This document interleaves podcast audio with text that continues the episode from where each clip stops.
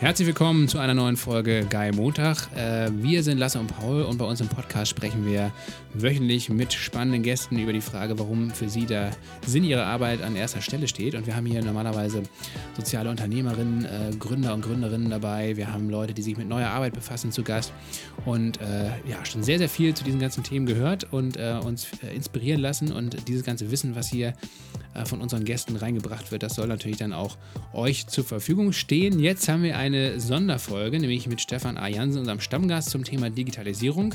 Den ersten Teil, den habt ihr schon gehört, hoffentlich.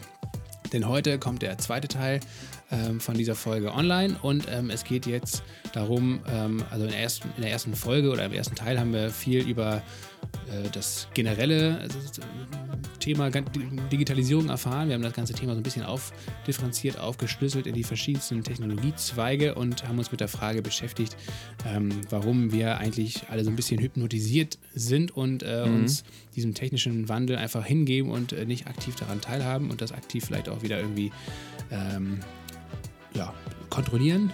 Und ähm, darum geht es jetzt in der zweiten Folge. Das heißt also, äh, jetzt geht es richtig in die Praxis rein. Äh, wir ähm, erforschen so ein bisschen die bisherigen Geschäftsmodelle, die sich rauskristallisiert haben. Wir fragen, warum sich überhaupt so große Plattformen wie Google, wie Facebook, wie Amazon gegründet haben, wie sie vielleicht auch in Zukunft äh, wieder ihr, an ihr Ende kommen werden. Äh, was könnten die Auslöser sein, dass solche großen Unternehmen plötzlich in Straucheln geraten oder zumindest eine andere Eigentümerstruktur bekommen? Mhm. Und wir fragen auch, welche Rolle Europa dabei spielt, äh, zwischen China auf der einen Seite und den Amerikanern auf der anderen Seite.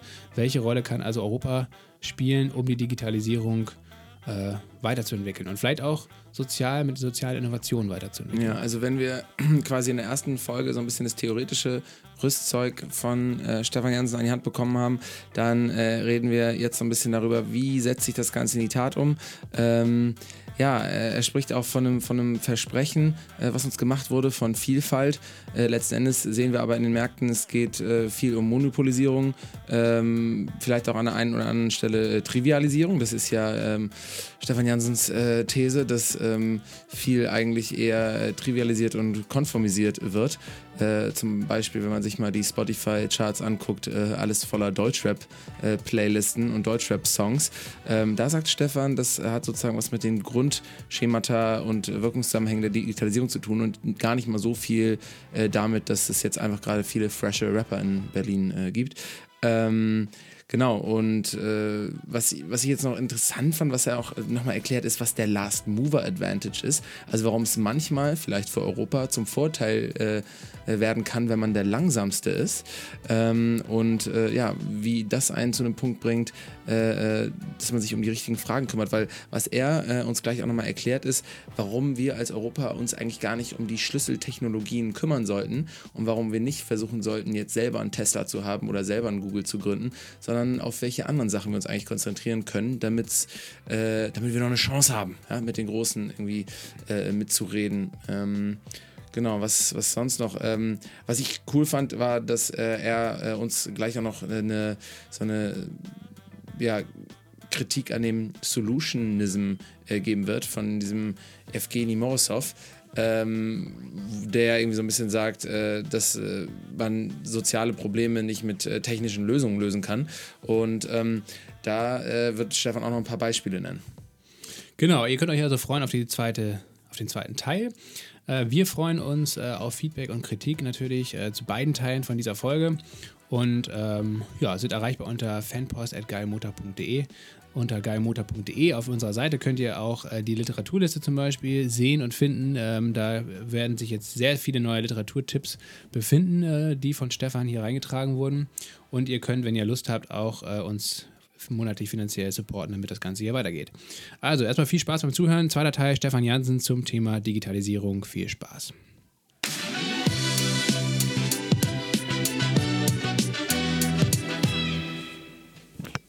So, fertig? Meinen Sie mit Pipi? Mhm. Ja, danke. Äh, aber ich finde das toll, dass in so einem Laden wie Ihrem auch ein Post-it, äh, dass man Klobus benutzen dürft. Ich finde das wirklich, Bürokommunikation ist das Beste. Steuerung, Kybernetik zweiter Ordnung. Einfach mal Post-its mit äh, Hinweisen äh, überall platzieren. Äh, der steuert mich und ich könnte es abhängen. Mhm. Äh, was mich aber wirklich interessiert ist, also nur mal so, weil mein Vater ist Gartenbauer gewesen. Ähm, warum sind alle Pflanzen bei Ihnen in der Badewanne, die in dem Bad sind, wo es kein natürliches Licht gibt? Weil da gibt es natürliches Licht, es gibt wir haben ein Velux-Dachfenster, ähm, aber wir haben heute aufgeräumt und deswegen haben wir alle Pflanzen, glaube ich, vielleicht gerettet oder so vom Balkon. Ich habe keine Ahnung. Ah, aber okay. deswegen könnten Pflanzen in der Badewanne sein. Gut. Nee, du musst es ja auch verstehen, wenn man. Ähm, Ist kein neuer Trend. Nicht, dass sie den Leuten im Silicon Valley erzählen, Leute, die Sozialunternehmer in Berlin, die haben jetzt einen neuen Trend, die tun ihre Pflanzen in die Badewanne. ja, nee, mache ich nicht. Herr Gut. Mhm. Die hören einem auch eigentlich nie zu, wenn man sagt, man hat einen Trend aus Europa. Ja, und ich frage nach. So super. Ja, ja, ja, genau. Ja, Also- aber man kommt nicht in die Verlegenheit, weil wir sind dort äh, Blechbieger. Es wird auf Deutsch auch ausgesprochen. German Ja, die werden Blechbieger. sich noch umschauen, wenn wir hier aber unsere Digitalisierung so toll regulieren. Das habe ich ja. Herr Berg hat aus der ersten These sofort die Punchline rausgenommen, Europa wird das Thema gewinnen. So, kommen wir zur zweiten Hypothese. Die zweite Hypothese ist ein bisschen härter, weil sie geht sozusagen brachial gegen eure Generation, äh, weil ihr seid sozusagen dafür hauptverantwortlich, dass das so eingetreten ist. Nämlich, wir haben eine Tendenz äh, des Internets, was uns Anfang äh, 93 auch von Eric äh, Bernowson und, und anderen sozusagen äh, MIT-Jungforschern sozusagen versprochen worden ist, krass. Produktvielfalt, alles möglich. Diversität. Endlich kommen sozusagen alleinerziehende, schwule Hundebesitzer mit Tourette-Syndrom, können eine Facebook-Gruppe gründen und sind nicht mehr alleine. Ja? Äh, und so, also unfassbare Versprechungen, äh, die da gemacht worden sind, die auf das Thema Vielfalt ähm, und äh, sozusagen auch äh, die Möglichkeit, sich selbst zu entfalten und so weiter abstellen. Was wir nach diesen 20 Jahren ähm, Gewitter, also ich muss ganz ehrlich sagen, der Internetbrowser ist erst äh, 27 Jahre alt, ne? ähm, Netscape 1993. Ähm, das genaue Gegenteil ist eingetreten. Wir haben eine Monopolisierung oder für Herrn Berg Oligopolisierung, ähm, sozusagen, die wirklich beeindruckend ist. Ähm, äh, um das mal sozusagen kurz konkret zu machen, wir haben eine westliche und äh, asiatische Monopolisierung, äh, ähm, äh, Monopolisierung des globalen Trödels, ja, nennen wir bei uns eBay. Wir haben eine äh, sozusagen westliche Monopolisierung der Globalisierung des Couchsurfings, ja, nennen wir eBay. Wir haben äh, Air- Airbnb, äh, wir haben eine westliche Monopolisierung äh, sozusagen und Globalisierung des, des, der Wissenssuche, der Wissens äh. Äh, das äh, nennen Leute, die keine Bäume pflanzen, Google. Wir haben eine Globalisierung der Kontaktnetzwerke, ähm, äh, Facebook, LinkedIn, Tinder und Instagram. Deswegen macht Dolly Parton ja auch so lustige virale Witze in ihrem hohen Alter, wo ich mich schon gewundert habe, warum gibt es eigentlich da keine Good Jobs ähm, sozusagen Anzeige, weil ich glaube, die Fotos würden auch sehr geil aussehen. Äh, so, dann haben wir sozusagen Globalisierung des Media Streams. Ne? Also wir haben uns früher darüber aufgeregt, ob drei Programme eigentlich ausreichen im äh, Fernsehen.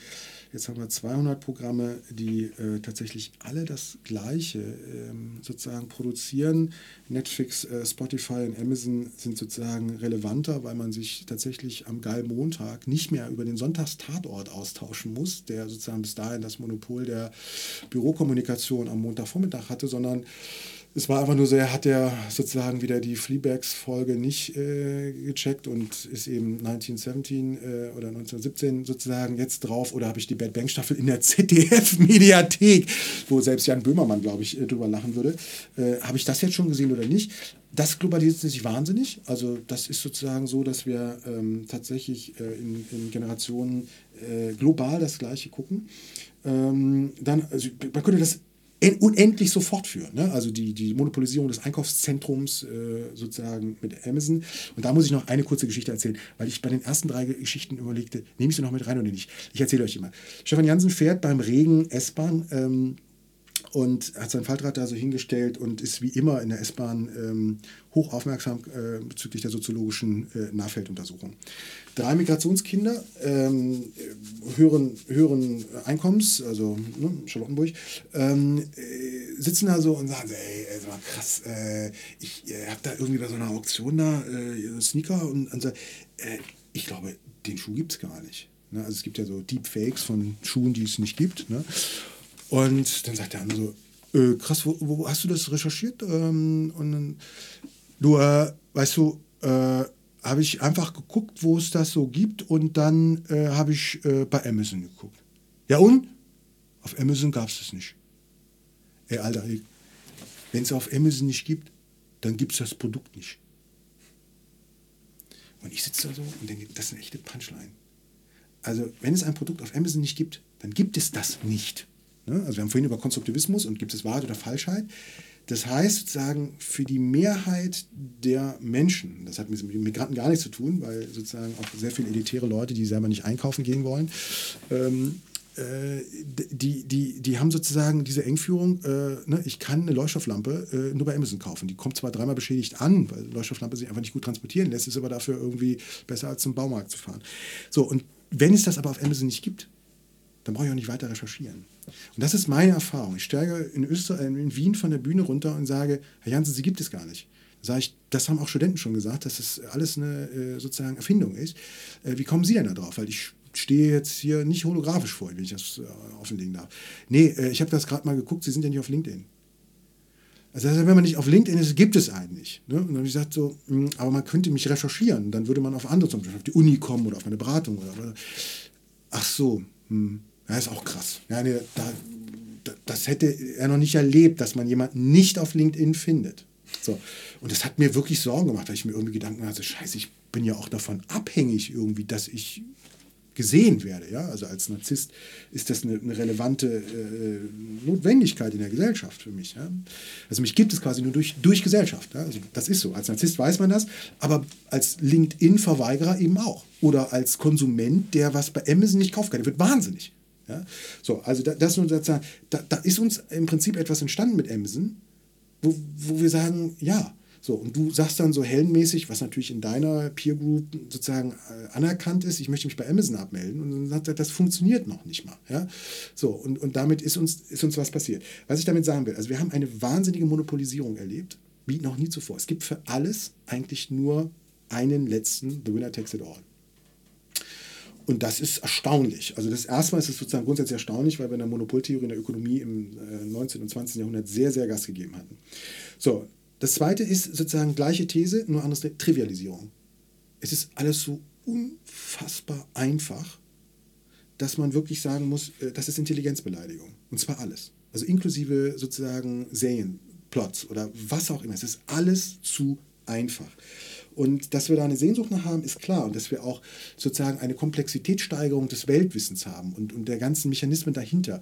Ähm, das, was Ihr Lieblingsautor, Herr Berg, äh, Niklas Luhmann als Systemvertrauen nennen würde. Also wenn wir nicht mehr in der Lage sind zu verstehen, wie Systeme funktionieren, dann vertrauen wir auf das System, dass es funktioniert und steigen deswegen in Flugzeuge rein äh, haben deswegen Atomkraftwerke sozusagen in Gang genommen, weil wir zwar nicht verstehen, wie es funktioniert, wir verstehen auch Geldsteuerung nicht, auch in eurem Podcast mit der Presse kam es nochmal deutlich raus, aber wir haben ein Systemvertrauen, dass es Institutionen gibt, die kontrollieren, dass dieses System funktioniert und diese Kontrollen haben offenkundig eine Zeit lang nicht funktioniert, also haben wir dafür wieder Institutionen geschaffen, die Institutionen kontrollieren, die Institutionen kontrollieren, die Institutionen kontrollieren, die irgendwann die Notenpresse kontrollieren oder was auch immer kontrollieren. Kybernetik. Also die Frage sozusagen, wer steuert die Steuerer und, und so. Und da haben wir uns im letzten Jahrhundert eine Metaisierung angeeignet. Nämlich sozusagen eine Trivialisierung auf der Ebene, auf der wir sind, durch eine Komplexitätssteigerung in der Ebene drüber.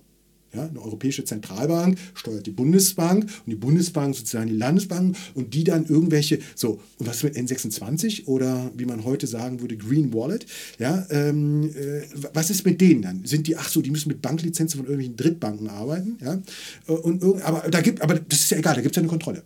Das gleiche im Bildungssystem. Wer glaubt denn, dass äh, sozusagen Paul Berg an der Zeppelin-Universität in Friedrichshafen einen vernünftigen Abschluss gemacht hat? Kein Mensch. Aber wenn er einen Abschluss hat, dieser Abschluss ist eingebunden in ein Systemvertrauen, nämlich Universität, staatliche Anerkennung und dann noch akkreditiert, ähm, dann, dann muss das irgendwie funktionieren. Weiß ich, wie ein Akkreditierungssystem funktioniert. Also die gesamte Komplexität dahinter wird verschluckt durch eine Trivialisierung. Das ist alles in Ordnung. Nur bei den bisherigen Formen hatten wir eine Möglichkeit, sozusagen äh, den Regler zu regulieren und daran teilzunehmen, zumindest in Demokratien. Ja, weil dann haben wir uns, das kann doch wohl nicht wahr sein, wir brauchen eine neue, äh, äh, sozusagen, was weiß ich, Lebensmittelkontrolle oder wir brauchen irgendwas. Da gab es einen politischen Willen, ein zivilgesellschaftliches Engagement und irgendwann wurde es, also so kann man das nicht mehr regeln, also ich möchte, dass der Regler neu reguliert wird und was auch immer. Ja. Das ist bei diesen Monopolen bisher nicht passiert. Bisher. Ja. Deswegen sozusagen, sage ich nochmal, ähm, das hat sozusagen etwas damit zu tun, dass wir vollkommen konformisiert sind. Das ist die Hypnose.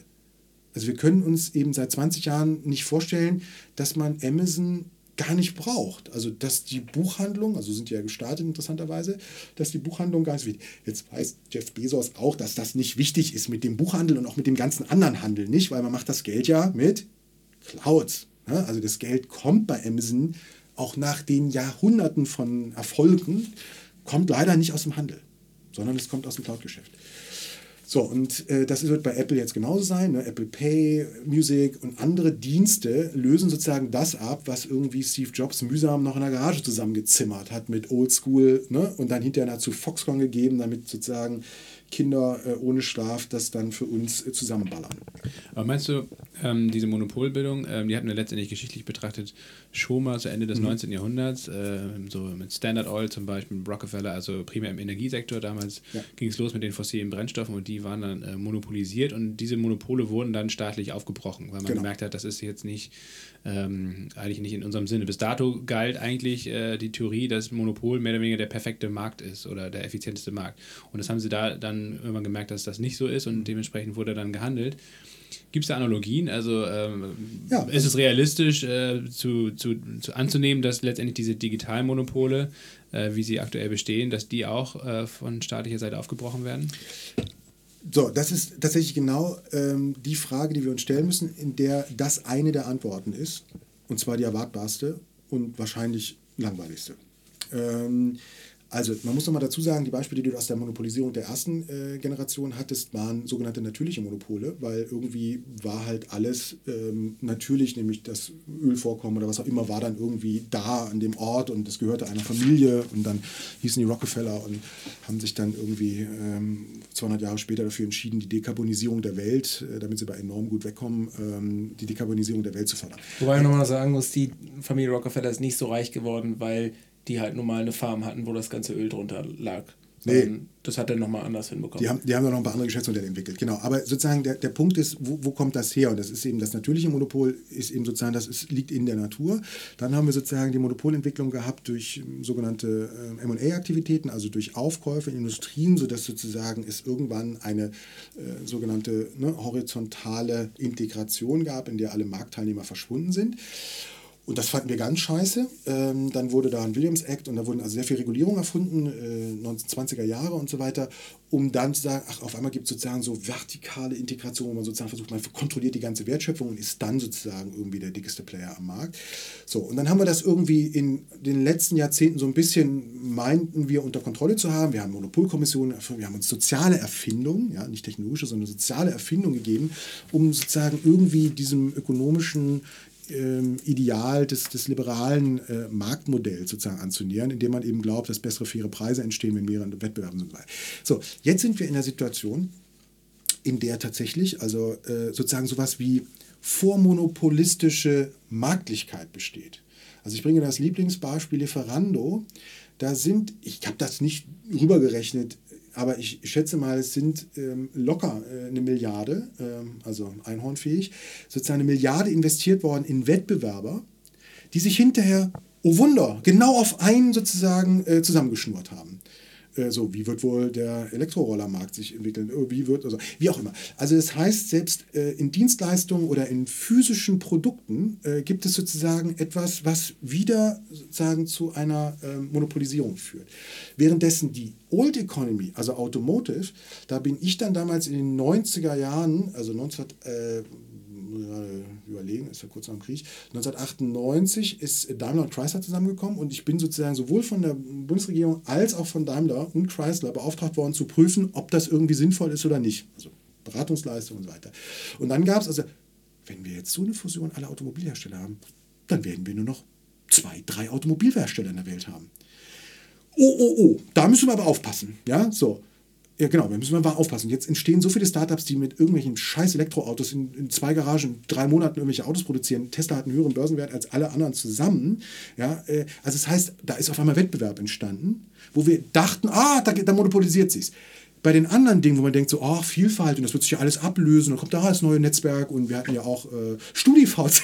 Und guck mal, dann ist gar die StudiVZ geblieben, also ist doch Wettbewerb. So, ne? Das sind also sozusagen vorwettbewerbliche Monopolsituationen. So, Lasses These ist die eines vernünftigen Marxisten, äh, Sozialdemokraten, ähm, ich schätze, es sind relativ viele, die sagen, nee, das kann so nicht bleiben, das müssen wir verstaatlichen. Die vorsichtige Variante heißt, lass uns doch erstmal, dass die Steuern zahlen, das wäre auch schon cool. Ja, so, äh, Grüße nach Irland und so. Also einfach erstmal Steuern zahlen. So. Steuern zahlen, das hatte ich in meiner ersten Hypothese gesagt, ist eine, sozusagen ein Modell der Umverteilung ähm, von Erträgen, wo es nicht mehr so ganz klar ist, wohin und woher. So, deswegen, das ist jetzt nicht so cool angesagt mehr, weil wir irgendwie andere äh, Mechanismen brauchen. Und dann stellt sich die Frage, sag mal, ist das nicht auch cool? Also jetzt mal ganz ehrlich, so Microsoft weltweit, wenn ich in Indien an der Gastuni unterrichte und ich kann trotz meiner fehlenden indischen Programmierfähigkeiten einfach trotzdem Word aufmachen an dem Bibliotheksrechner. Ich liebe Monopole. Ja, so, oder die, die, also sozusagen, wir lieben Monopole, weil es eben leichter, viele Dinge leichter macht und sie funktionieren auch dann irgendwann. So.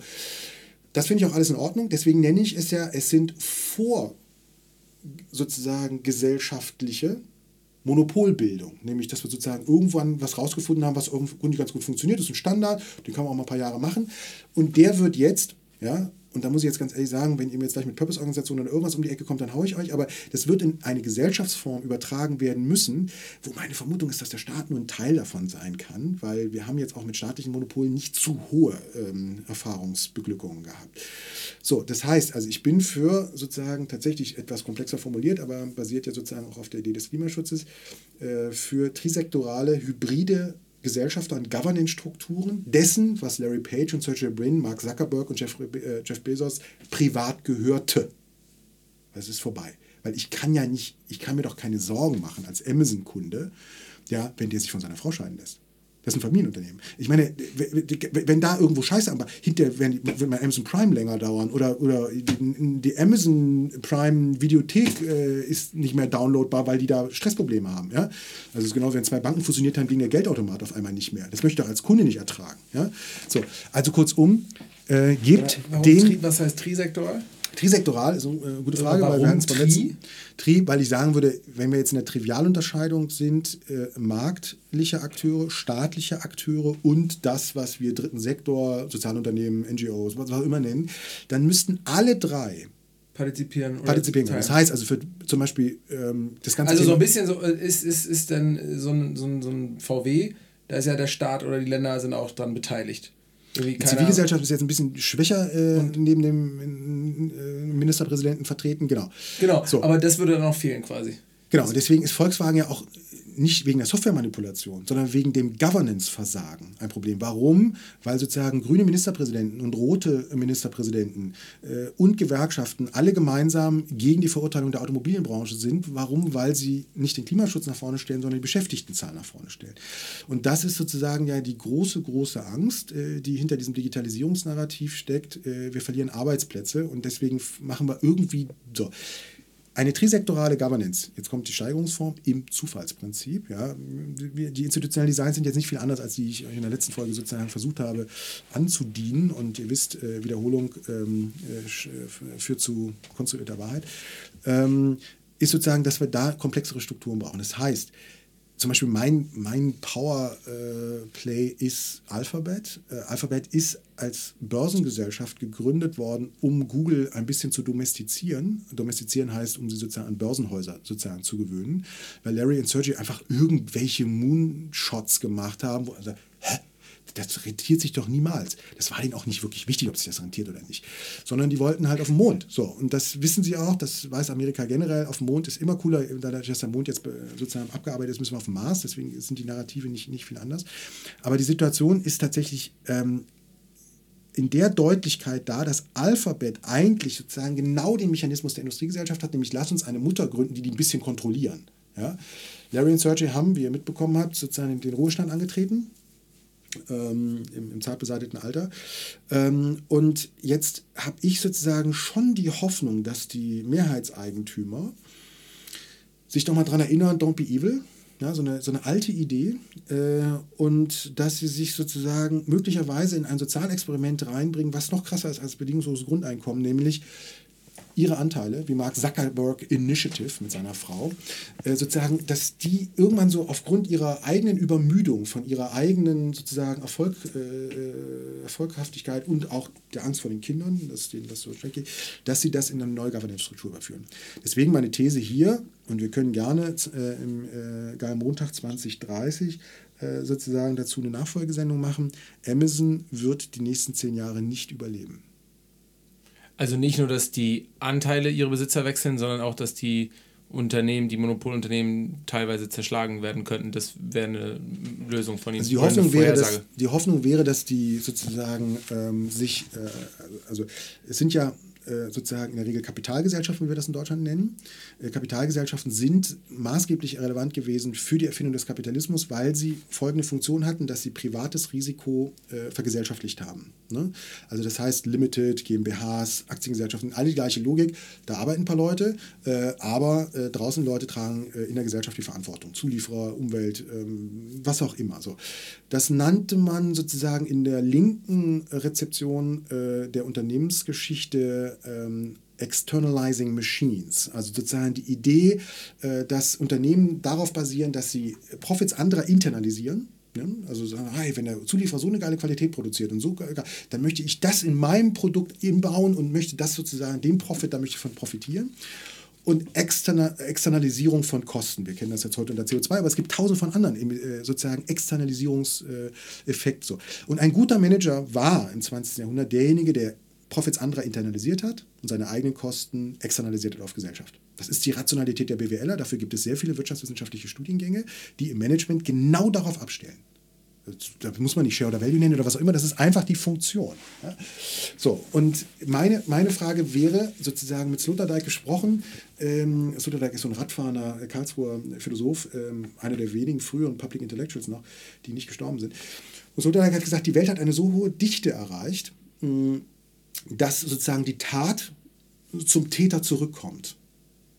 Und das fand ich irgendwie erstmal so eine schöne, so schöne kurze Formel, weil man sagt so, ah, Globalisierung und alle kennen jetzt jeden, jeder kennt jeden. Früher hatte man so, ah, bei fünf Ecken bin ich mit dem Papst bekannt, heute sind es nur noch zwei bei LinkedIn. Ja, ähm, also das ist ja, das ist ja sozusagen komplett verdichtet. Ja? Die ganze Weltgesellschaft ist verdichtet. Also jeder kennt jeden. Ja? Und äh, das heißt also, dass die Tat, die der Täter getan hat, nämlich Externalisierung, ja, kommt auf ihn zurück. So. Und wenn das so ist, ja, dann können wir uns auch gleich klügere Designs überlegen, als sozusagen, ha, ich habe die Kosten externalisiert, keiner hat es gemerkt, er kommt erst später drauf. Und, weil alle so, so agieren, meinst du? Weil alle so agieren. Ja. So, so, und ich meine, das ist jetzt ein total humanistisches Menschenbild, äh, das will ich auch gleich vorwegstecken, das ist ja auch Hypothese und nicht Wahrheit. Trotzdem, wenn wir alle wiederholen, Amazon wird es in zehn Jahren nicht geben, als Amazon, was Jeff Bezos gehört, auch nicht seiner Frau oder seiner nächsten Frau oder was auch immer, sondern wir werden uns das als Weltgesellschaft zurückholen. Und dann kommst du die um die Eigentumsfrage oder geht es da auch um, um das Geschäftsmodell zum Beispiel und um das Unternehmen? Äh, ja, hängt natürlich damit zusammen. Ne? Also wenn du Eigentum hast, kannst du natürlich sozusagen auch ein bisschen sagen, wir haben die Monopolisierungsproblematik, also wenn es sozusagen ist, also wir entscheiden uns als Weltgesellschaft, hm, wir nehmen Baidu und Amazon, nehmen wir mal aus dem Markt um einen Marktplatz zu bauen. Der Marktplatz war interessanterweise auch nicht privat betrieben, sondern war in der Regel vom Rathaus und äh, war die Agora. Ne? Also es war sozusagen äh, tatsächlich äh, eine griechische, also eigentlich in allen Weltkulturen gab es diese Idee eines öffentlichen Platzes. Den haben wir aber gerade privatisiert und zwar für alles. Ja? So, und ich bin jetzt als Gründer einer Privatuniversität nicht im Verdacht, sozusagen äh, wirklich äh, sofort äh, bei den Linken ähm, als Kanzlerkandidat anzutreten, sondern es ist sozusagen nur die Idee, wir brauchen eine klügere Governance, um die Vorteile eines Monopols, die es ja gibt, zu pflegen, die Nachteile eines Monopols aber im Blick zu behalten, zwar in der Gesamtgesellschaft. Die Nachteile sind einerseits äh, natürlich auch Innovationsprobleme, das muss man auch sagen, wenn du keinen Wettbewerb mehr hast, bist du langsam. Das ist bei staatlichen Monopolen eben genau das Problem. Deswegen sage ich, deine Idee, lass uns das doch mal verstaatlichen, so wie Eisenbahngesellschaften, Wasser. Das war eher eine Frage. Ich glaube ich glaub gar nicht so daran, dass der, dass der Staat der. Aber der Reflex ist sehr hoch. Der Reflex ist sehr hoch. Also ihr müsst euch das so vorstellen, wenn man, ähm, wenn man äh, ich weiß gar nicht, wie ich das sagen darf. Also es gibt einen ehemaligen Finanzminister, ähm, der sozusagen wieder, wieder aktiv wird. Und, ähm, und mit dem hatte ich diese Debatten immer. Und mit den CFOs, ich mache jetzt auch so einen CFO-Gipfel im, im April, treffen sich alle CFOs, das ist Chief Financial Officers, das sind die Typen, die das Geld haben und Controlling und eher so ein bisschen die Langweiler, aber halt am Ende des Tages doch irgendwie ne, Politik durch die kalte Küche. Ähm, die, die sagen dann so, äh, ja, halt mal jetzt so ein New Green Deal und wir müssen jetzt irgendwie auch anders finanzieren und Eigentumsverhältnisse nochmal neu strukturieren und so weiter. Wenn man sich mit denen unterhält, dann, dann gibt es schon so Fantasien so, wie viel kostet Google nochmal genau? Eine Billion? Naja, eine Billion. Äh, will die Türkei auch nochmal kurz eine Notenpresse anwerfen und alle legen wir doch mal als Finanzminister zusammen und kaufen uns die Hütte zurück. Das ist ja unsere. Ja? Also du kannst die auch einfach abkaufen. Das ist ja nicht irgendwie, das ist ja nicht so, so dass man sagt so, oh Gott, äh, das wird ja nie wieder weggehen. Weil die sind ja so groß geworden. Nein, die sind, die sind gar nichts. Ehrlich gesagt, die haben keine Arbeitnehmerrelevanz. Äh, ne? Apple hat 15.000 Parkplätze in ihrem Donut. Äh, also so viel sind das nicht. Also dafür, dass sie autonomes Fahren glauben, äh, haben sie für jeden Mitarbeiter einen Parkplatz. Also das heißt, die, die, die, das ist jetzt nicht, das ist nicht, das ist jetzt nicht das Endspiel, was wir hier spielen. So, deswegen glaube ich grundsätzlich nicht an sozusagen Gewinner, die immer sagen, ich gewinne immer, ja, sondern ich glaube daran, dass wir Mechanismen erfinden müssen, die sie eben mit der Zeit gehen müssen äh, und die sozusagen eine hohe Binnendiversität abbilden, äh, um dann die Fragen zu stellen, ist das Geschäftsmodell eigentlich noch gut und so weiter. Warum sage ich das? Weil wir auf eines sozusagen Zugriff haben müssen als Gesellschaft, nämlich auf Gesellschaft. Das bedeutet, die Daten, die wir bei Airbnb angeben, die, die wir bei Yameda angeben, die, die wir bei ähm, verschiedensten Bewertungsportalen und so weiter angeben, sind unsere Daten. Und diese Daten haben sozusagen dieses Geschäftsmodell ermöglicht. Also ist es unser Geschäftsmodell. Also einfach mal ganz, mal so ganz obsessiv so, ist meins. Ja, dann kannst du mit der Genossenschaft kommen und sagen, halt mal, das war doch eigentlich genau die Idee. Wir partizipieren alle, dann konsumieren wir auch alle davon und es ist gemeinschaftlich geteilt und sagen, ja, und das, deswegen fragen mich natürlich auch manche, kann diese trisektorale Lösung auch ein Genossenschaftsmodell sein? Da sage ich mal, als Genossenschaftsrechtler äh, rollst du die Augen bei so einer Komplexität. Aber irgendwas wird uns einfallen müssen. Vielleicht macht das ja auch eine künstliche Intelligenz für uns. Ja? Aber dass man eigentlich mehr oder weniger als äh, Datenproduzent, der wir ja nun mal alle sind, äh, für diese Daten ähm, bezahlt wird. Ja, das ist so ein bisschen der Ablasshandel, so wie man glaubt, man kann fliegen und kann nach Bäume pflanzen und so. Daran glaube ich nicht, weil meine These ist, ähm, diese Daten, also ich kann es in meinem konkreten Fall deutlich machen, ähm, Mobility-Daten, Bewegungsdaten, hochsensibel. Also eigentlich mit das sensibelste neben Gesundheitsdaten. Äh, die Bewegungsdaten machen wir, produzieren wir permanent, weil wir Smartphones haben und weil wir Autos haben und die sozusagen unsere Daten verkaufen und so weiter. Aber Bewegungsdaten sind schon hochrelevant, wie man zum Beispiel bei Google Maps merkt. Ähm, ja, Google Maps ist so für alle, oh, ist das geil, Navigationssystem und so weiter. Genau, es funktioniert eh nie, also das mal davon ab, aber Google Maps hat überhaupt gar kein Interesse, dich auf die schnellste Route zu schicken. Warum? Weil wenn sie dir alle dahin routen würden, ja, dann wäre das Stau. Wär Stau an der Stelle. So, also müssen sie sie verteilen wie wird dieser Verteilungsmechanismus gemacht? Wird für Angies äh, sozusagen Söhlenkonferenzflotte auf der Heerstraße, wird die mal kurz bei Google Maps privilegiert oder nicht? Kann man das bezahlen oder nicht? Äh, ist der neue eröffnete sozusagen Super Barber, ja, ähm, der mit drei Flagship-Werbungsfahren auf der Brunnenstraße gerade versucht, seinen Laden ins, in, ins Bewusstsein zu implantieren, wird da Google Maps einfach für bezahlt, dass man permanent an diesen Fleck-Dings da vorbeifährt und sagt, oh Mensch, neuer Barber, ist sehr gut.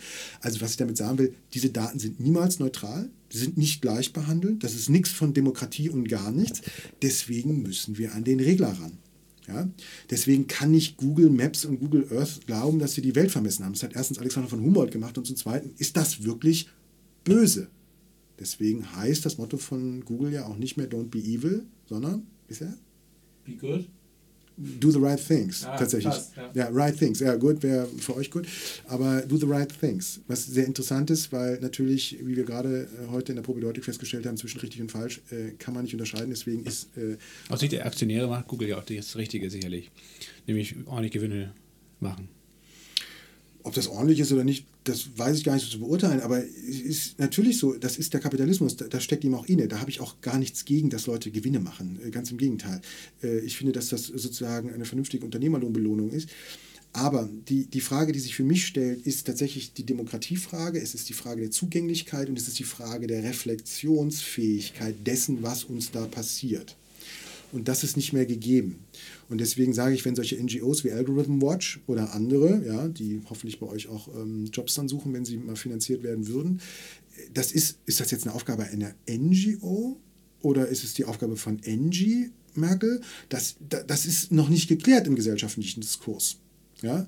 Äh, oder ist es eine Selbstverpflichtung, dass man statt Anzeigen äh, in der FAZ zu schalten im Print, wir kümmern uns um deine Datensicherheit, vielleicht sich einfach um die Datensicherheit kümmert? Könnte ja auch ein Angebot sein. Also, so. Das Interessante wäre ja wirklich zu überlegen, was man erstens mit diesen Daten machen kann, die überall zu gigantischen Mengen anfallen und wie man das dann, wie man letztendlich die Gewinne oder die Wertschöpfung, die daraus entsteht, gleichmäßig verteilt. Also das Beispiel ja. zum Beispiel, wenn ich mit dem Auto über die Landstraße, Landstraße ja. fahre und es regnet, dann äh, misst der Sensor am Auto, dass es gerade feucht ist und letztendlich äh, diese Information, dass da so und so viel Regen runterkommt, könnte der Bauer, dem das Feld nebenan gehört, auch dafür äh, sicherlich sehr gut nutzen, um halt seine Wetterprognose oder seine Fruchtfolge da besser zu planen zum Beispiel. Ich darf Ihnen sagen, aus der Beratung, wir arbeiten ja unter anderem für zwei große äh, Unternehmen, die äh, ein Teil fusionieren mussten, weil äh, ein anderes meinte sozusagen ein äh, Vernichtungsmittel kaufen zu müssen. Also um das sozusagen nicht zu konkret zu machen, die kümmern sich um Digital, Fa die kümmern sich um Digital Da Farming. müsste jemand geschlafen haben, um das jetzt nicht zu. Naja, sorry, nach dreieinhalb Stunden Podcast kann man davon ausgehen, dass die äh, Aufmerksamkeitsspanne so ist, dass man jetzt nicht drauf kommt, dass das äh, sozusagen BSF wird. So, also auf jeden Fall bei BSF ist es eine Digital Farming äh, Entwicklung und das ist natürlich hochinteressant. Weil wir arbeiten jetzt mit denen an ihrer Identität, das sind Fusionen ja, zwischen Bayer und BSF. Und wir haben daran gearbeitet, was ist eigentlich der Purpose? Und dann so, ah, feeding the world. Und ah, okay, wie feedet man eigentlich the world? Und dann, wie geht das unter welchen Gesichtspunkten? Aber wenn sie eigentlich Pestizide verkaufen, dann ist es doch eigentlich schlecht. Dann arbeiten wir über Flatrate-Modelle und viele digitale Geschäftsmodelle und so weiter. Und irgendwann kommt dann so die Frage auf, so, äh, ja, halt mal, also wer hat eigentlich die Daten, dass, wo ist welche Feuchtigkeit, äh, ne, wie sieht die Dürre in Brandenburg Die meisten aus? Leute wissen ja gar nicht, dass sie die Daten überhaupt produzieren oder was man damit machen kann. Genau, aber der Autofahrer weiß wahrscheinlich nicht, dass äh, seine Daten ähm, das über die Landstraße fahren für den Bauern nebenan relevant wären. Genau, aber der Bauer weiß das, weil er eben sozusagen dann digitale ähm, Farmmanagement-Software von anderen kauft, die aber wieder das sozusagen selber produzieren und dann gibt es kein Sharing der, Daten, äh, der, der Daten und so weiter. Also da, ist, da steckt tatsächlich eine hohe Redundanz dahinter und man muss auch, äh, weil ich vorhin äh, sozusagen, ich weiß gar nicht, ob es äh, off-Record war, aber äh, Herr Berg wollte mich, glaube ich, noch testen, ob ich äh, mit Einsteins Relativitätstheorie relativ bekannt bin. Ähm, Einstein war sozusagen genau der Typ, der eigentlich alles gesagt hat, was bei Big Data äh, immer noch nicht verstanden ist. Daten ohne Theorie sind nichts. Theorie heißt aber nicht Deep Learning Algorithmen, die sich sozusagen selbst erzeugt haben, sondern das heißt, du musst dahinter eine Theorie haben, äh, um sozusagen Daten auszuwerten. Weil generell ist es schon relativ auffällig. Ich weiß nicht, ob es euch so geht, aber vielleicht lese ich auch zu wenig Zeitung oder es steht in den Zeitungen nicht mehr drin. Ähm, so richtig krasse Geschäftsmodelle, äh, also die jetzt durch die Digitalisierung entstanden sind, so richtig krasse Geschäftsmodelle meine ich, also so, wo man wirklich merkt, da ist was ganz anders äh, geworden als vorher, habe ich noch gar nicht gesehen. Weil das meiste ist Konsumhilfe ja, oder eben Konsumerleichterung. Aber es ist nicht so, dass ich wirklich sagen würde, oh, also das ist ja, wenn es das nicht geben würde, ja. Also ich kann es ja jetzt mal verraten, für einen Digital-Podcast mit dem Faltrad äh, aus einem relativ schwierig zugänglichen Ersttermin, den ich davor hatte, hierher zu fahren, war insofern für mich tatsächlich eine leichte Anforderung, weil mein Smartphone, äh, äh, weil ich es tatsächlich nicht aufgeladen hatte, äh, war leer. Dann fängst du an, dich in einer Stadt zu bewegen, die du kennst, äh, und trotzdem das Navigationssystem nicht zu benutzen. So wie ein Berg anfängt, Kopf zu rechnen. Ne? Das, da, da, das, da, da merkst du, oh, das ist ein Nahtoderlebnis. Dann habe ich überlegt, so, ich kann ja Leute fragen. Ich habe total nette Leute kennengelernt, also die ne, sozusagen sogar aus Berlin kamen, die Brunnenstraße mit der Torstraße verwechselt hatten. Dann hat irgendwie einer gesagt, sie müssen die Invalidenstraße die andere Richtung hoch. Also da merkte ich schon so, ah, ich muss mich jetzt so kybernetisch, so, der meint das, aber das ist eigentlich eine falsche Bewegung, das. Und dann habe ich gedacht, so, ich kann dem Taxifahrer anbieten, dass er mich da hinfährt mit dem Faltrad, weil ich es tatsächlich nicht ganz gefunden habe. Was macht der Taxifahrer? Der wartet seit Ewigkeit in der Schlange und sagt, ey, für so eine scheiß Kurztour, da fahre ich nicht. So, daraufhin hat er mir gesagt, hier einfach nur kurz die Invalidenstraße, dann und dann bist du noch da links direkt.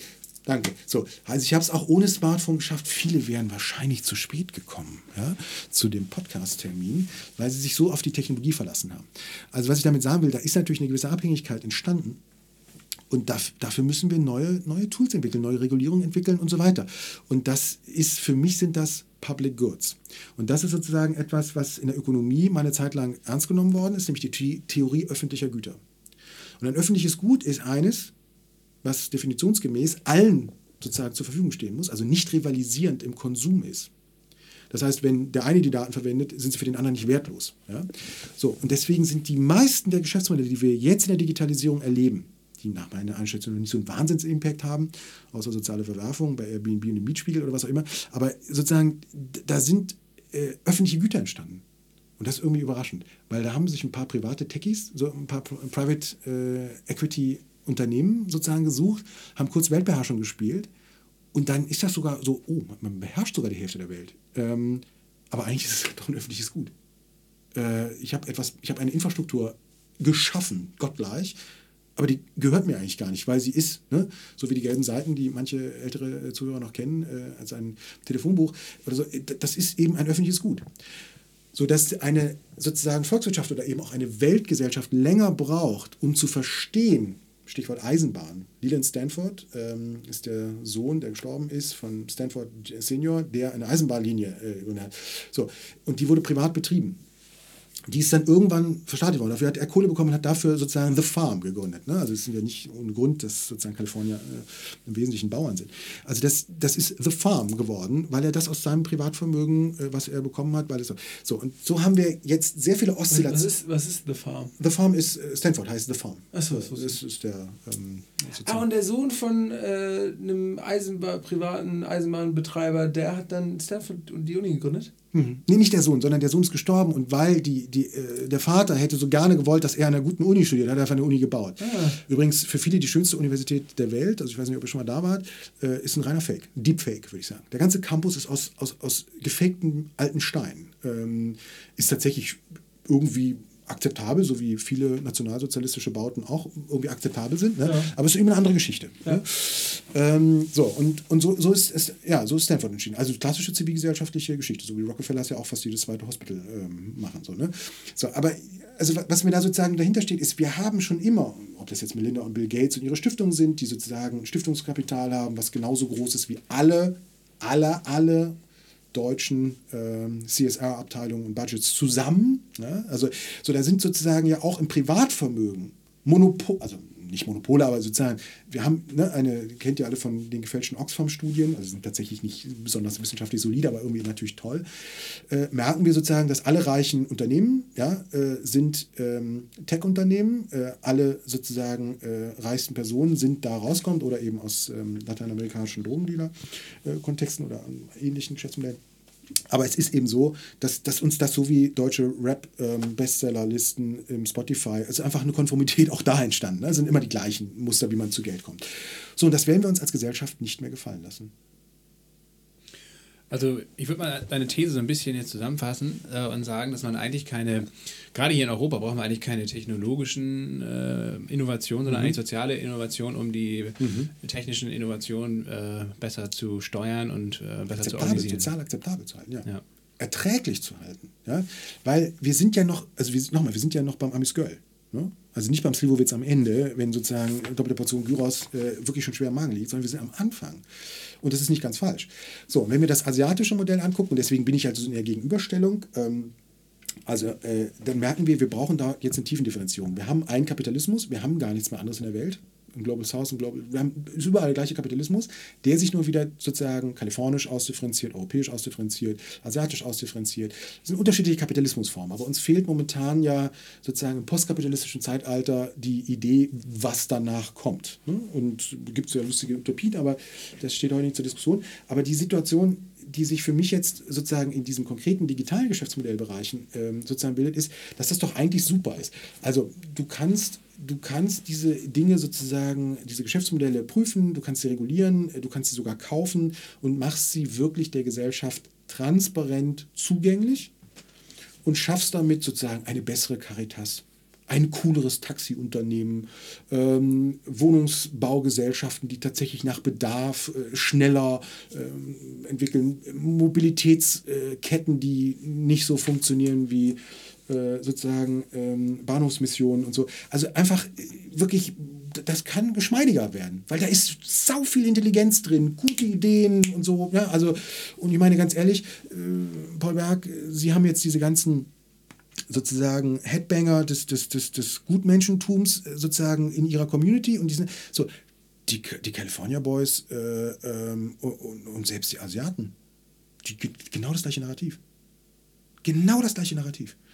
Die Asiaten kommen mit der Harmonievokabel, mit Trust, deswegen kommt das ganze Social Scoring System. Ja, da haben wahrscheinlich schon einige äh, sozusagen Podcast-Fans äh, darauf gewartet, dass wir endlich über SenseTime und über die wirklichen Kracher äh, in Asien reden, die jetzt nach Vietnam, in die Türkei, die werden das exportieren, das Modell. Ja, das, das läuft wie, also wie geschnitten Brot. Und zwar mit einer hohen Akzeptanzrate derjenigen, die in dem Scoring-System gescored werden.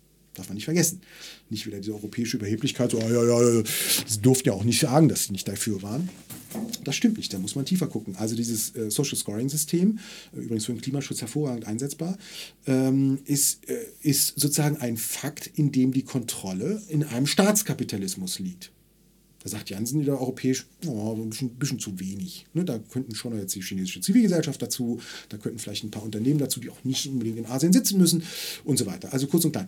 Aber das ist im Prinzip der Spannungsbogen. Ja? Also wir, wir arbeiten sozusagen in einem Narrativ der Welterlösung. Kalifornien, oh, wir machen alles gut, ne? Whole Earth Catalog. Also für diejenigen, die sich sozusagen damit nicht auskennen, das gibt es tatsächlich auch nicht digital, weil es war ein Printmagazin, in dem sich alle 68 folgende ähm, mit einem Katalog, äh, Steve Jobs hat das mal gesagt, das ist äh, Google ausgedruckt, ähm, sozusagen versorgen konnten, was so Radical Software ist und so weiter. Also das Narrativ des Silicon Valley ist hochkomplex, weil es tatsächlich die 68er-Entwicklung mit einem sozusagen Hippie Tum, mit einem Hyperkapitalismus, der, der also, ne, krassester Natur äh, und einer absoluten Technologiegläubigkeit kombiniert hat, was eine Mischung war, die, die war einfach einmalig um Berkeley rum. Das hatte gar nicht mit Stanford zu tun.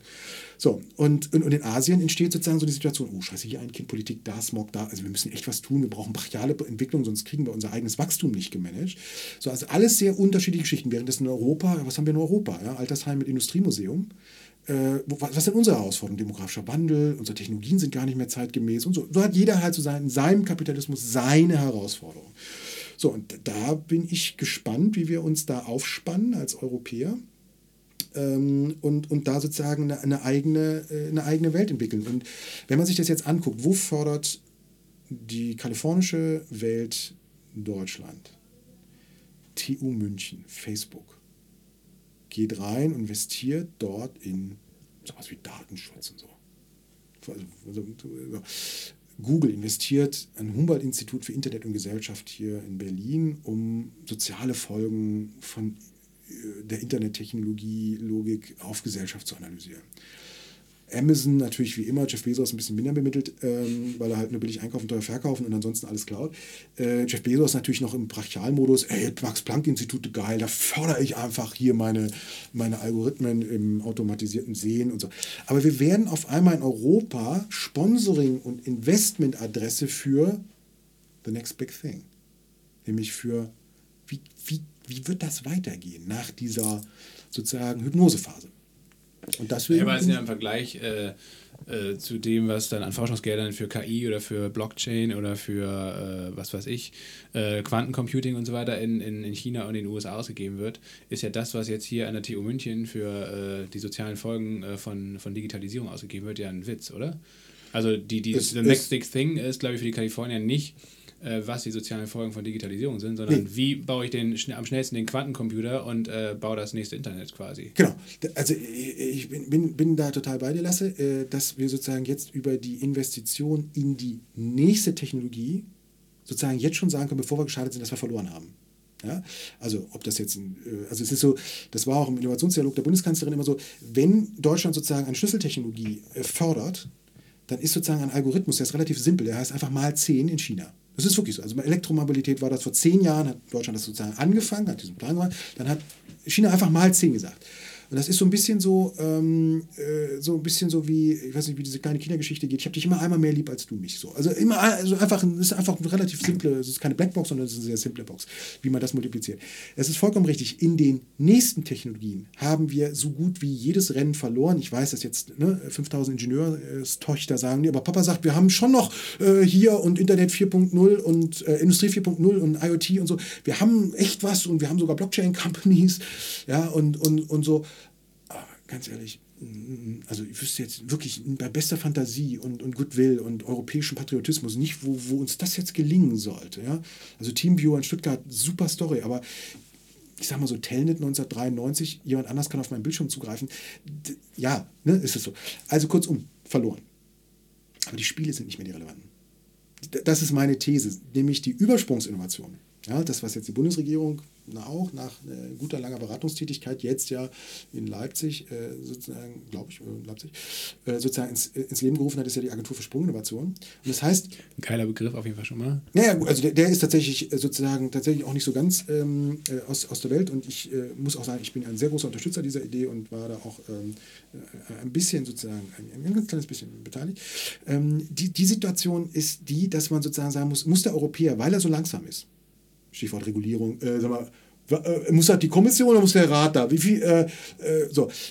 Das ist so langsam, Europa, ja, äh, dass uns die richtig geilen Sachen einfallen. Ich sage nur Last Mover Advantage. Ne? Also der letzte, sozusagen, das ist das, was Apple im Innovationsmanagement umgestellt hat, vom ersten ähm, sozusagen PDA, Personal Digital Assistant Newton, äh, äh als letzter sozusagen einen MP3-Player zu erfinden, um danach direkt äh, das letzte Telefon, also zumindest wie wir es als Smartphone kannten, sozusagen in der Grundstruktur zu erfinden.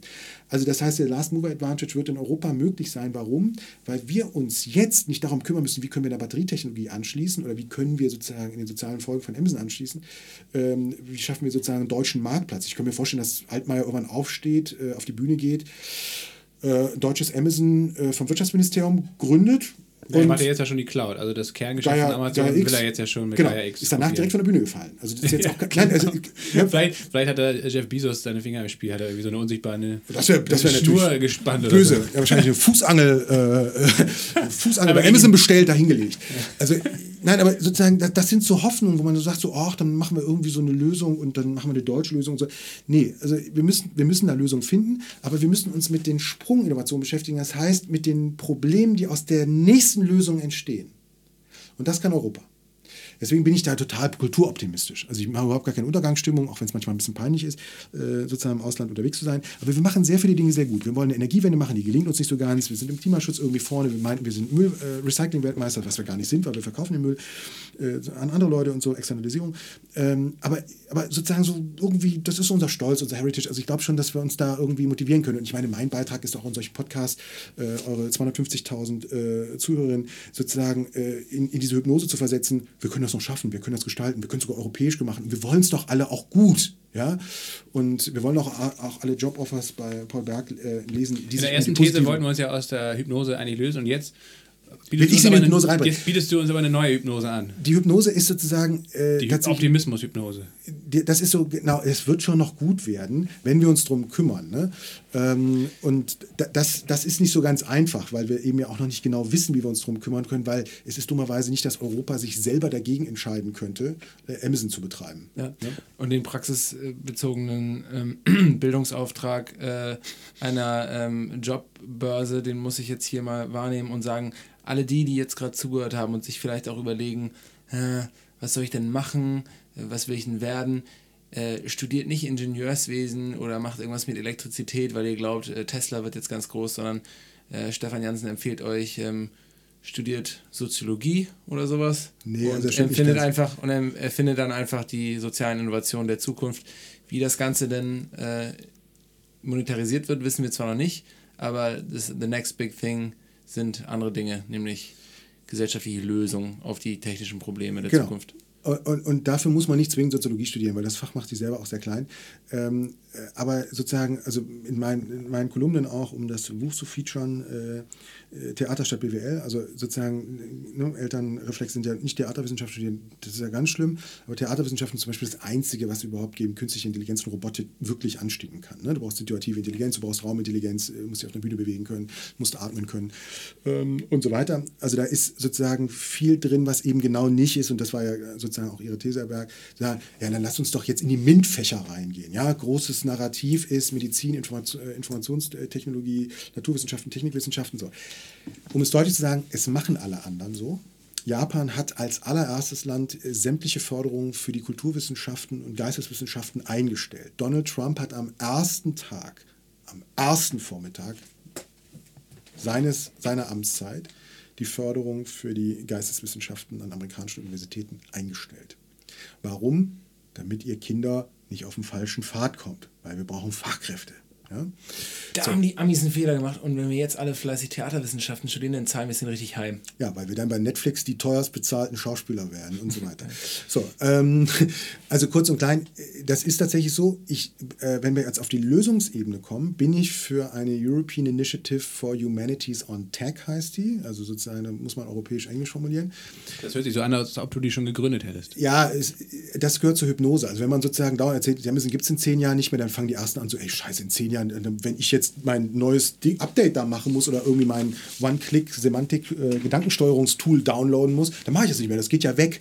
Ne? Das sind ja self-fulfilling prophecies. Und das ist tatsächlich eine der faszinierenden Geschichten von digitalen Geschäftsmodellen. Das sind self-fulfilling prophecies, weil alle daran glauben, dass äh, WhatsApp äh, sozusagen gegen Trema durchhalten wird, äh, bleiben die Leute bei WhatsApp. So, ähm, also die, diese äh, European Initiative for Humanities on, on, on Tech ist sozusagen das, das, was wir können, ist sozusagen tatsächlich die Humanismen auf Technologie anzuwenden und haben deswegen nicht nur die industrielle Revolution, sondern auch ihre Sozialverträglichkeit miterfunden. Ne? Das heißt, die deutsche Informatik an der TU Berlin sollte nicht so wie machen die das eigentlich in dem Coding bei Udacity von Sebastian Truhn im Download Super Digital Education Course oder was auch immer? Weil äh, das gibt es ja schon. Also Im Nano Degree heißt das. Nano Degree, genau. Weil sozusagen das ist äh, tatsächlich äh, sozusagen für Leute mit Aufmerksamkeitsspanne, die können ja nicht mehr eine Modulabschlussprüfung machen. Ja? Das wäre viel zu viel Komplexität in einem Fach. Also genau, im Nano Degree bei Sebastian Truhn äh, sozusagen das, sondern wir müssen an der TU Berlin darauf achten, dass die TU Berlin, was sie übrigens macht, also ich muss ein großes Lob an die TU Berlin äh, sozusagen aussprechen, weil sie tatsächlich anders als Stanford, anders als MIT, anders als andere Tech Universities, die für viele Bildungswissenschaftler für die Universität des 21. Jahrhunderts gilt, weil alles andere machen deine Eltern, kannst du irgendwo bei lustigen Veranstaltungen von ähm, äh, The School of Life äh, oder so machen, ja, im Prenzlauer Berg, im Café, Peer Education und so. Nein, aber Tech Education, das ist wirklich, wirklich wichtig und deswegen müssen wir alle auf diese Tech Universities gehen. Caltech zum Beispiel ist ja so ein Beispiel. Singularity University, ähm, sozusagen als der letzte Gag von Ray Kurzweil. Ähm, so, also das sind alles so die Hoffnungen. So, und meine These ist, Humanities on Tech heißt, wir haben unseren Wettbewerbsvorteil, äh, unsere Differenz daran, dass wir sehr unterschiedliche humanistische Traditionen darauf anwenden können, Tech zu entwickeln und die Folgen von Tech vorauszusehen. Und das brauchen wir, weil es ich bin ja nicht für eine, ja eine Tech-Free Society, um Gottes Willen. Also sozusagen, wir haben viele Technologien, die uns viel gebracht haben. Die meisten haben tatsächlich bisher noch in der Langzeitforschung keinen positiven Beitrag erbracht, aber ich sage mal, zumindest in der Medizin ähm, äh, merken wir zumindest, dass uns nur noch die Fettleibigkeit sozusagen ähm, die, die Lebenszeit äh, senkt, die wir durch äh, Maschinen schon wieder gewonnen hatten. Aber das, das wäre so, so ein eine Lösungsindikator. Und das ist natürlich voll oldschool. So, ne? Mehr Bildung, ähm, äh, sozusagen, lass die Informatik äh, sozusagen hybridisieren mit Gesellschaftswissenschaften. Ja? Weil Coder, das ist sozusagen tatsächlich etwas, ähm, ne, wenn, wenn sozusagen äh, du äh, als äh, Hammer auf die Welt guckst, dann siehst du Nägel. Ähm, und das ist eben das Problem dieser ähm, Toolsorientierung. Äh, Literaturempfehlung an der Stelle Evgeny Morozov, äh, der war sogar mal hier in Berlin, eine kurze Zeit lang äh, noch vergleichsweise junger, ich glaube, der promoviert immer noch seit 400 Jahren, war lange Zeit auch in Stanford gewesen. Evgeny Morozov hat ein wunderbares Buch äh, geschrieben zum Solutionism.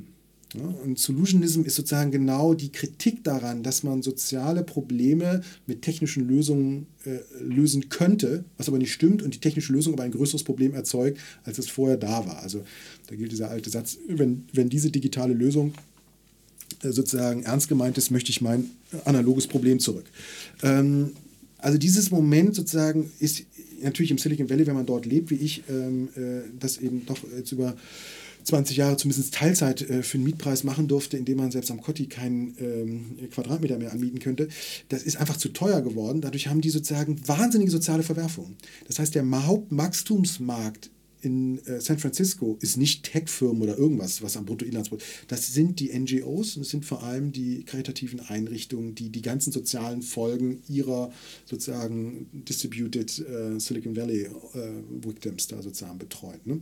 Und das, das finde ich sozusagen ist ist etwas, wo wir in Europa stolz, äh, mit Stolz rückblickend nach vorne blicken können und sagen, wir gehen davor. Also, das heißt schlicht und ergreifend, wir müssen diese Trisektoralität, die wir eigentlich schon ganz gut kennen, zwischen Marktstaat und Zivilgesellschaft, tatsächlich noch ernster nehmen als bisher. Wir müssen äh, sozusagen Bildungs- und Forschungsinnovationen rantreiben, die nicht imitierend sind zu dem, was ohnehin schon überall auch gut gemacht wird, äh, sondern wirklich da eine Eigenwilligkeit erzeugen. Und äh, wir müssen uns sozusagen wirklich etwas intensiver und vielleicht auch in solchen Podcasts darüber beschäftigen, was macht denn, du hast mich nochmal darum gebeten vorgestern, kannst nicht mal sagen, was die, was die Firmen äh, eigentlich wirklich machen. Ne? Äh, Facebook macht Brain Machine Interface. Das ist deren Hauptgeschäftsmodell, was die in der Zukunft sehen. Apple hat mit den AirPods nochmal, das ist für viele Journalisten schon eine wahnsinnige Geschichte, aber die gehen in Health rein wie kein zweiter. Also Google übrigens auch. Google geht noch stärker in Stadtentwicklung rein. Sidewalk Labs, eine Tochter, die sozusagen nur Städte baut, äh, will, also auch noch nicht so viel passiert, aber so. Und, aber Gesundheit wird ein Megathema werden. Wasser wird ein Megathema werden. Ähm, also alle die globalen äh, äh, Themen, die geopolitische Relevanz haben, werden übrigens von der Alphabet-Logik sozusagen alle auch gecovert. Also es gibt eine Firma, ich glaube, die heißt immer noch Jigsaw von Google, die kümmert sich nur um geopolitische Krisenprävention. Das klingt sensationell, wenn die bei Good Jobs ausschreiben würden, die hätten Bewerbungen ohne Ende, weil das ist so Weltfrieden für immer. Ist es aber eigentlich gar nicht. Die haben da irgendwie Cybersecurity mit äh, so Fragen. So. Also das heißt, so die ganzen großen Themen, und wir haben über Klima natürlich gesprochen, aber es gibt noch eine ganze Reihe von anderen großen, großen Themen, werden wir als globale Gesamt äh, Weltgesellschaft nur gemeinsam lösen können. Wir werden sie auch nur mit digitalen Tools gut lösen können, wenn wir versuchen, die Server einigermaßen äh, so zu kühlen, dass nicht die Arktis schmilzt. Ähm, und dann müssen wir aber tatsächlich äh, uns in diese Geschäftsmodelle systematischer reindenken, weil Amazon ist kein Einzelhändler. Ja, Facebook ist kein Kontaktnetzwerk. Google ist keine Suchmaschine. Ähm, und, und das nervt mich manchmal so, ähm, dass wir sozusagen da tatsächlich ähm, äh, viele Themen nicht drin, auch Snapchat, ich weiß gar nicht, ob, ob die euch noch was sagen, ja, war auch so eine die sind weiterhin aktiv. Ich weiß nicht, mhm. ob ihr mitbekommen habt, äh, es gab mal so einen Handy-Mitbewerber, ähm, der auch einen Fruchtnamen hatte, ja, Blackberry. So, oh, der, der, wird jetzt eingestellt. Die werden nicht eingestellt. Das ist ein unfassbar gesundes Unternehmen. Die machen nur was ganz anderes. Watch out for Palantir, sage ich dazu nur. Also Palantir sitzen auch in Palo Alto, super cozy, ganz easy, sieht aus wie Co-Living und so weiter, ist aber eine Company, von der wir alle nicht wissen, was die genau machen. Ja, das ist, äh, da, da ist Rüstungs, da ist was auch immer dahinter ist. Tausend, äh, Peter Thiel. Predictive Policing machen. Das machen sie ja. Äh, in der Tat machen sie sogar. Das ist auch zum Teil schon public. Aber sozusagen, wir müssen uns nicht so äh, äh NTV und äh, was mache ich denn mal, was macht denn mein Robo-Advisor, wo soll ich denn rein investieren? Ja, da kann ich nur sagen, investiert in SenseTime. Das ist das krasseste, neben dem DB Navigator natürlich, die krasseste, ja, ist Deutschlands erfolgreichste App, wisst ihr. Ähm, so, aber die, ähm, die, die, die SenseTime ist eine Company, die sozusagen äh, über fünf Kilometer Distanz Gesichtserkennung und Nummernschilderkennung Gesichtserkennung und so weiter, also wirklich Massenverkehrsüberwachung, Gesichtserkennung und so weiter macht, wo hier in Berlin-Südkreuz noch irgendwie so hm, da wollen wir mal ein Experiment machen. So. Ja, da, gibt es keine Experimente mehr, sondern es wird gemacht, diese Company ist so schnell, da ist TikTok wirklich äh, sozusagen genau der Sekundenschlag, den man äh, gebraucht hat, um diese Firma zu gründen. Bei SenseTime, die sind schon durch. Also es gibt wirklich... Aber China, für alle, die es nicht wissen, ähm und ja, da natürlich äh, überall im Einsatz. Und ich glaube. Lief, ganz, liefern die die Infrastruktur für, die, für das Social Scoring System? Ja, ja vor allem die Software. Also die das haben halt eigentlich äh, die Technik entwickelt, um halt diese gigantischen Datenmengen halt vernünftig zu verarbeiten und daraus dann die die Schlüsse zu ziehen. Ja, und du musst ja auch sagen, dieses Scoring-System, also nur eine Geschichte von zu Hause erzählen. Ähm, ich mache äh, dieses Thema äh, Masterprogramm sehr international, also von äh, Kolumbien über Vietnam bis eben äh, auch China, sozusagen alle im Kurs. Wir machen Leadership and Results, heißt das Seminar, also die Frage sozusagen der Wirksamkeit von Führung und kann Führung überhaupt noch eine Wirksamkeit erzeugen, kann man die planen oder nicht. Also sozusagen alle Paradoxien in einer Lehrveranstaltung drin für Leute, die später was im Management machen wollen. So, kurz und klein, ich fange an, über dieses Scoring-System so leicht europäisch, ne, sozusagen überheblich zu reden. Da fangen meine chinesischen Studentinnen sozusagen an, hier kurz vorm äh, ne, sozusagen, äh, äh Erschöpfungszustand zu sein. Jansen, ganz ehrlich, also ich meine, du machst dreckige Witze, das hast du vorher auch angekündigt, aber ist ja jetzt auch nicht, dass wir irgendwie Chinesen alle die Guten sind. Wir sind ja auch irgendwie hierher gekommen und so. Aber das stimmt einfach nicht. Nicht so was stimmt nicht. Nein, das ist nicht schlimm. Nicht so was ist ja nicht schlimm. Ja, ich wäre ja ohne das Scoring-System gar nicht da. So, dann zeigt ihr mir ihr Baidu, ihr Baidu-Account äh, und den 898er Score, also das ist sozusagen übertragen, du hast beim Amazon sozusagen, hast du die, den, ne, du hast dir die Serie angeguckt, die war schlecht für dich, deutscher Hip-Hop macht dich auch nervös, aber du hast die Vega äh, Tonschuhe, die es wirklich gibt, weil sie auf Amazon sind, ähm, ne, sozusagen im veganen Leder äh, gekauft, also gut, und du fährst Fahrrad, hammergut tatsächlich, du bist Vegetarier, sensationell gut. Ähm, und so weiter, ne, und liest drei Bücher äh, von uns bestellt sogar 800 durch. 800 überhaupt gut? Also das normale Social Credit System in China, das geht ja eigentlich, das ist halt der Basiswert 1000 und dann geht es bis 600 runter. Das, da bist du eigentlich mehr oder weniger im Knast oder im Arbeitslager in Xinjiang.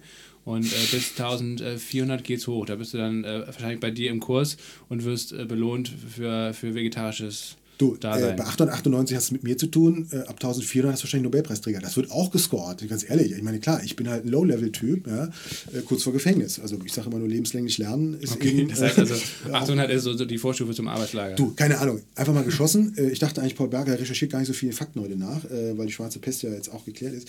Aber ähm, ich weiß jetzt nicht, wie der Wert ist. Nur als sie mir das gezeigt hat, äh, dachte ich so, was willst du mir damit sagen? Ja, ab dem Wert kannst du ein Auslandsstudium erst machen, weil du auch dann erst den Auslandsflug bekommen würdest oder was auch immer so. Und dann fange ich an, so mit der neu- europäischen Miesepetrigkeit so und der auch überleg doch mal und andere eben und vielleicht auch eine genetische Geburtslotterie und oh, so. Sagt ihr immer, weißt du, wie das entstanden ist? Ich so, nee, aber kannst du eine Hausarbeit zu schreiben? So, dann hat sie eine Hausarbeit geschrieben, die war jetzt so chinesisch, ne? Ja, muss man halt sagen, ne? also schnell durch die Plagiatskontrolle. Und ähm, naja, und dann habe ich mich aber selber damit wirklich beschäftigt. Ne? Und gesagt, so, jetzt nicht immer so dicke Sprüche machen, wie, wie ist denn das überhaupt passiert? Und das ist passiert in mittelgroßen Städten, in mittelgroßen Unternehmen, die Mittel, nämlich Geldmittel, keine bekommen haben. Weil es ein Trust-Building-Problem war. Die großen Konzerne, in Klammern eigentlich Staatskonzerne, haben ihre Finanzmittel, Darlehen, Investitions- und so weiter, direkt vom Staat bekommen. Die Familienunternehmen, die irgendwie mittelgroß da irgendwo rumgeeiert sind, äh, wollten sich auf dem Kapitalmarkt Geld beziehen, weil die aber nicht so was, so institutionelles Design wie die Europäer, so Bonitätssysteme, Krefo und so Kreditreform und also so krasse Oldschool-Institutionen, ne? so Schufa. Schufa und alles, was wir uns erfunden haben. Ich meine, überleg dir mal, dass wir nennen das heute Bürokratie und sagen, oh Gott, ach Gott, so, so ja. Aber das haben wir uns alles erfunden. Warum? Um sozusagen Transaktionen zu erleichtern. Ja, also äh, auch Nobelpreisträger, äh, Qualität, Akerlof, Spence, Stieglitz, äh, sozusagen The Markets for Levens. Also äh, wie, wie schaffen wir es überhaupt, dass Transaktionen zustande kommen? Dass ich, werde dauernd über, über den Tisch gezogen. Genau diese Institutionen gab es in China außerhalb der staatlichen äh, Logiken nicht. Das heißt, es gab keinen Kapitalmarkt. Das heißt, die haben angefangen, die Daten zu haben. Wir sind echt die Guten. Wir sind wirklich gut. Ich meine, wir zahlen sogar unsere. Schon früher haben wir die zurückgezahlt. Das weiß doch keine Sau. Wir haben wirklich gute Produkte. Wir haben super Umsätze. Ihr könnt so. Nehmt das doch alles, damit wir Kredite bekommen. Das haben die gemacht, haben die Kredite bekommen. Deswegen sagen die, das ist gut. Das heißt, ganze Städte sind wieder aufgelebt. Das muss man sich wirklich so vorstellen, weil die Arbeitgeber, die Mittelstände, wieder äh, an Finanzmittel rankamen. Deswegen Ja, ist das wissen glaube ich auch viele nicht, dass das Social Scoring System eben auch für Unternehmen gilt. Also auf lokaler Ebene ist das jetzt schon so und auch demnächst auf landesweiter Ebene, auch für ausländische Unternehmen zum Beispiel. Ja. Dass es dann letztendlich auch einen Score gibt äh, mit, mit Umwelt, äh, überleg dir doch mal, Aspekten, äh, mit Finanzaspekten wie- etc. Und, äh, und am Ende geht es darum natürlich um Finanzierung, dass man mit einem guten Score bessere Finanzmittel bekommt, Ja, aber das geht, wenn man einen schlechten Score hat, bis hin zum Marktausschluss, dass man eigentlich letztendlich in China gar keine Geschäfte mehr tätigen darf. Good Jobs, ja, hat irgendwie offenkundig bei Apple äh, Anzeigen abgelehnt. Über Heldengeschichte übrigens, ja. So, und äh, jetzt ist es so, brauchen wir nicht mehr. Weil der Social Scoring äh, Wert eines Unternehmens, wofür brauchst du noch Good Jobs? Ist ja eh klar, dass es gut ist. Ist ja schon bewertet. Ja? Also da, da steckt was dahinter. Und der Punkt ist, welche Infektion hat das? Wird Käser noch sagen, naja, halt mal, äh, ich, äh, ich äh, muss ja, äh, weil, ne, und Google natürlich Zensur äh, und Facebook, naja, klar müssen wir verschiedene eine Sonderregelung finden. Werden wir uns da irgendwie rausziehen? Nein, das wird durchgezogen. Irgendwann sagt, der, sagt dann irgendwie sozusagen OEM in Deutschland, hey, das mit dem Scoring-System ist eigentlich eine geile Idee. Wie können wir nicht unsere äh, Zulieferer genauso bewerten? Da brauchen wir nicht mehr dauernd hier dieses, dieses Verhandeln machen und so weiter. Wir müssen alles das hier einhalten.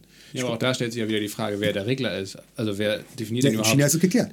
Ja, in China ist das geklärt, aber vielleicht nicht zu unter dem- demokratischen Aspekten oder Ja, so. Äh, Deswegen, und- wir haben über Ökoterrorismus oder über Ökodiktatur gesprochen. Wir sprechen über Blockchain. Wir sprechen über Big Data, wir sprechen über äh, intransparente Algorithmen in indirekter Normativität, die alle in solche Instrumente wie Scoring-Systeme reinlaufen. Die ein, das wird ein Exportschlager, sage ich euch jetzt schon. Das wird ein absoluter Exportschlager. Äh, das, von den Chinesen. ja, die werden das nach an, an, in andere Länder verkaufen. Ja? So, äh, und es gibt auch die ersten Interessenten dafür. Ne? Also Vietnam, ich hatte eine vietnamesische Studentin, die sagte, ja, das wird bei uns auch kommen. So, aber der, der Punkt ist, du, du hast sozusagen diese ganzen äh, Technologien äh, und die sind im Wesentlichen, das teilt leider meine zweite These mit Monopolisierung, Konformisierung, Trivialisierung, das hilft der Einfachheit, der Diktatur, den Monopolen.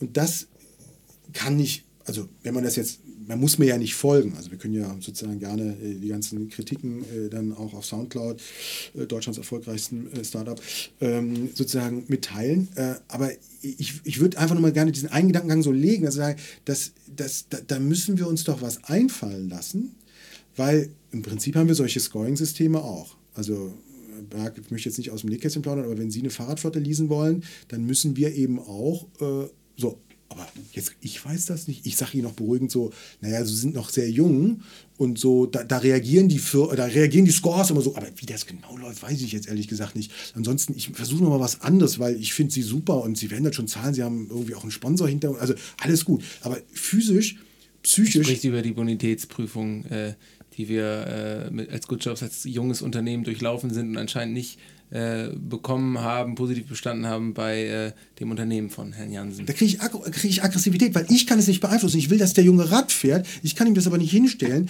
So, dann muss der eine Bankbürgschaft, eine Gesellschaft, äh, Bürgschaft oder was auch immer abgeben. Warum denn? Vor allem, wer, darf das entscheiden? Ja? Äh, wer hat als letzter die Information? Frage ich eine andere äh, Leasinggesellschaft, die greift auf die gleichen Daten. Konformität, so, tut vorne so, als wären es unterschiedliche Anbieter, greifen aber alle auf den gleichen Algorithmus zu. Und der Junge kann nicht. Warum denn? Weil er zu jung ist? Ja, dafür gab es Risikoversetzung, dafür gibt es einen Zins, dafür gibt es alles. Ja, so, das ärgert mich. Und äh, deswegen sage ich, äh, ne, es ist, wir brauchen eine Aufklärung 4.0. Ja, das ist ein saublöder Spruch, ist mir auch gerade situativ eingefallen, aber äh, sozusagen, weil wir natürlich in Europa im Prinzip diese Aufklärungskultur tatsächlich auch entwickelt haben. Und da muss ich ganz ehrlich sagen, wenn eure Generation weiterhin so naiv da so rumeiert, ähm, mit so, äh, mit der Freude am Streamen, der Freude an Konformität und so weiter, dann, ne, also wir werden das, wir verstehen das ja kaum, weil wir es ja schon kaum nutzen. Ja, ich meine, das ist der große Vorteil. Ne? Also, äh, dass man, äh, wenn man kein Bild im Netz hat, kann man auch kein Deepfake-Bildmanipulation ähm, bekommen. Aber ich möchte natürlich wirklich wissen, geht das? Also kann man Bilder ins Netz stellen, in denen es keine Deepfakes gibt? Das gibt es mittlerweile. Die Technologie ist verfügbar. Ja? Aber weiß das die 14-jährige äh, TikTok-Userin? Nein. So, also das heißt, da ist wirklich richtig, richtig äh, was, was los und ich, ich freue mich da also auch drauf. Ähm, nur dafür braucht es eben auch andere Digitalgipfel und kein Chaos Computer Club und, und, und also es braucht mehr Vielfalt. Und deswegen habe ich mir gedacht, so für euren Podcast, weil alle haben irgendwo auch was mit Digitalisierung zu tun. Und wenn es sozusagen Backend Enabling ist oder was auch immer, wir könnten jetzt auch noch einen Sonderpodcast machen, da habe ich länger auch in Kalifornien zugearbeitet, aber auch in, in, Afrika, über äh, sozusagen das Thema Digital Social Innovation, also Digital Enabled Social Innovation. Ja, da, da steckt eine Menge dahinter. Digitalisierung kann viel an Impact-Skalierung von Sozialunternehmertum leisten, aber es muss halt klug sein, es muss fair sein, es muss transparent sein ne? und, und, und. Und das, äh, ja, da, da, aber nochmal, das ist jetzt eben diese Hypnose 20 Jahre vorbei, das ist wie die Tiefschlafphase. Jetzt sind wir, manche wachen jetzt auf, manche sind noch ein bisschen dösig und jetzt, jetzt geht's los. Ja.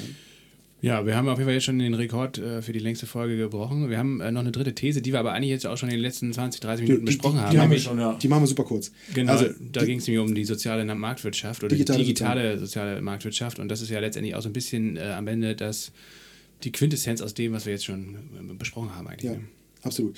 Also ich würde äh, sozusagen alle diejenigen, die jetzt gerade schon in einem fünften Loop sind, äh, sozusagen da auch jetzt einfach entlassen wollen. Ähm, der einzige Punkt äh, wäre vielleicht wirklich äh, der, äh, dass wir ähm, tatsächlich, weil wir zum Schluss noch mal ein bisschen über diese chinesische Dominanz gesprochen haben, die 20er Jahre werden ein chinesisches Digitaljahrzehnt werden. Das ist ähm, absolut absehbar, über das wir nicht so gut informiert werden und auch nicht so viel nutzen ähm, von daher ist das wirklich ein, ein, hartes, hartes Jahr. Und das andere ist, dass ähm, die Mechanismen, die wir jetzt sozusagen im 20. Jahrhundert Industrialisierung hatten in der sozialen Marktwirtschaft, da hatten wir so etwa nach 100 Jahre Zeit, um uns sozusagen mit den Folgen der Weber und der so bis zur IG Metall ähm, und, und, und Verdi sozusagen durchzurobben die 100 Jahre haben wir leider nicht mehr. Also das ist, äh, die Party ist in zehn Jahren jetzt vermutlich schon gesungen. Und deswegen ist es auch eine komplett neue Situation. Deswegen kann man halt nicht sagen, ja Leute, das hatten wir eigentlich schon das gleiche Problem, weil wir hatten vielleicht strukturell ähnliche Probleme, aber halt einfach über einen Zeithorizont verteilt von, wie Sie es jetzt gesagt haben, ein paar Jahrzehnten, wenn nicht sogar dann vielleicht auch 100 Jahren. Und äh, jetzt ist es sozusagen alles zusammengestaucht auf äh, dann eben zwei, drei Jahre oder ein Jahrzehnt meinetwegen. Mhm. Also und die, und die Frage der Dystop Dystopiker ist ja sozusagen so, ich weiß nicht, ähm, Martin Walker, glaube ich, äh, Germany 20 50 oder wie das Buch heißt, ein ehemaliger ADL-Berater, eigentlich ein ganz lustiges, lustiges Buch dazu geschrieben, dass man so sagt, wie kommt man denn da wieder raus? Also sozusagen, wie, wie kommst du jemals wieder raus? Äh, ne? dann, dann wir kommen halt nicht äh, hinaus äh, oder da wieder raus, äh, indem wir jetzt äh, Spotify abschalten, alle nur noch einen Plattenspieler benutzen und äh, analoges Kabelfernsehen statt Netflix sondern eventuell über Genau, also es gibt kein Entweder-Oder, sondern es wird eine sowohl als auch Strategie sein. Das heißt, wir werden mit den Mitteln der Digitalisierung gegen die schlechten Folgen der Digitalisierung anarbeiten müssen. Ja. das ist wie, wie immer schon, auch mit den Mitteln des Kapitalismus, Sozialunternehmertum äh, gegen den Kapitalismus ähm, sozusagen äh, Fail äh, anarbeiten. Deswegen sind das sozusagen tatsächlich äh, komplexere äh, Mechanismen. Aber bei, beim Spotify zum Beispiel, es gibt, äh, es gab diese wunderbare äh, Serie im, äh, im ähm, äh, Volkstheater, äh, wo wir äh, sozusagen immer hingehen konnten und haben eine Platte aufgelegt, wo auf der Bühne der Plattenspieler war. Und dann hat man sozusagen eine kurze Geschichte erzählt, warum man diese Platte auflegt.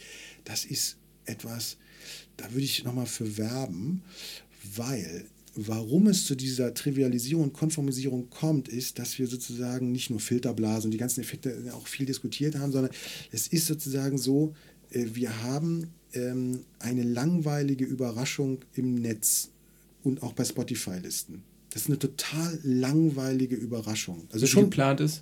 Bitte? Weil sie geplant ist? Äh, weil sie, nein, also weil sie geplant ist, sondern weil sie regelbasiert ist auf ähm, Muster, die dein bisheriges äh, Konsumverhalten äh, und das deiner Peers sozusagen prüft. Und damit ist es tatsächlich äh, etwas vollkommen anderes als, ne, deswegen bin ich für Vinylplatten und, und ähm, äh, Zeitungen, das, was wir zuverlässige Überraschungen nennen, also die, die wirklich funktioniert, ähm, sogenannter Trap-Effekt. Äh, du wirst über etwas informiert, was du nicht wissen wolltest, weil es dich noch nie interessiert hat und auch keinen deiner Freunde. Nur also wenn ihr sozusagen jetzt mir das nachseht als Berater und Wissenschaftler, lebt man tatsächlich von der Zumutung so, na, mal gucken, was der uns an Neuem so zu berichten hat. Ne? Die Wissenschaft hat festgestellt. So. Und dieses Moment kannst du eigentlich nur einhalten, indem du einen neuartigen Algorithmus hast. Und da habe ich schon viele meiner Alumni, auch an der ZU damals, äh, sozusagen darauf angesetzt, die, die sowas können. Bauen wir einen Algorithmus, der sagt, zum Beispiel bei Amazon wäre das schon toll, ähm, Kunden, die dieses Produkt gekauft haben, haben noch niemals dieses Produkt gekauft. Das ist bei Büchern saugeil, weil du kommst sozusagen dann rein und kannst zuverlässig eine Überraschung produzieren aufgrund einer Nichtpassung. Offenkundig ist das schwer zu kodieren, weil A und nicht A, ja, das ist die formale Logik, also alles, was nicht A ist, soll empfohlen werden, ist zu breit. Also das heißt sozusagen, das heißt, das musst du dagegen verproben, was möglicherweise ein B ist, was aber dein Partner, den du hast äh, und so, äh, auch schon als A hat und so. Also ist, offenkundig muss da wahnsinnig viel Arbeit dahinter stecken. Aber dieses Moment. Also nicht nur ein Produkt, was man noch nicht hatte, sondern das Produkt, was auch sozusagen theoretisch am weitesten von dir weg ist. Absolut, ja. So, und, und wir haben sozusagen unsere Net bisherige Netzwerktheorie basierte immer auf der Idee, wie kommen wir dichter? Also wie werden wir enger? Wie werden wir sozusagen, wie gehen die Kopplungen besser und, und so weiter. Und, und meine These ist, der, der richtige Kracher wird, wie wird es anders sein? Weil dann, so, und das Faszinierende ist die, die Tageszeitung, ja, wo du sozusagen Nachrichten liest und du liest daneben eine Nachricht und die kannst du leider nicht übersehen, anders als beim Scrollen, weil da siehst du das nicht. Und die interessiert dich einfach einen Scheiß. Und du hast sie trotzdem mitgenommen. Und dann bist du gefangen. Und zwar in etwas, was dich nicht interessiert. Und da müssen wir, so wie wir die Aufmerksamkeit äh, üben müssen, äh, müssen wir sozusagen uns äh, üben darin, uns zu interessieren für etwas, was uns nicht interessiert. Und das ist nicht, aber da kann uns Digitalisierung, könnte uns möglicherweise helfen. Ja? So, und das ähm, weiß ich nicht, ob das sozusagen eine besondere ähm, sozusagen, ähm, Empfehlung ist für, für alle Zuhörer, weil die sind in der Filterbubble. Ja, und wahrscheinlich sind diese professoralen Schlaumeier, die ihr sozusagen ab und zu da homöopathisch versucht einzubinden, äh, möglicherweise wirklich eine Irritation, die dann bei euch aber überraschenderweise sozusagen dazu führt, dass es mehr gehört wird, weil es irgendwie so, hm, was da wohl in der Wundertüte wieder drin ist. Ja? So, und, und wir müssen mehr Wundertüten haben. Das haben wir als Kind gewollt. Das ist sozusagen unsere humanistische Antriebsfeder, ist Neugier und nicht sozusagen das Erfüllen ähm, digitaler Bürokratien oder das Beglücken durch digitale algorithmische Superpassung. Ja?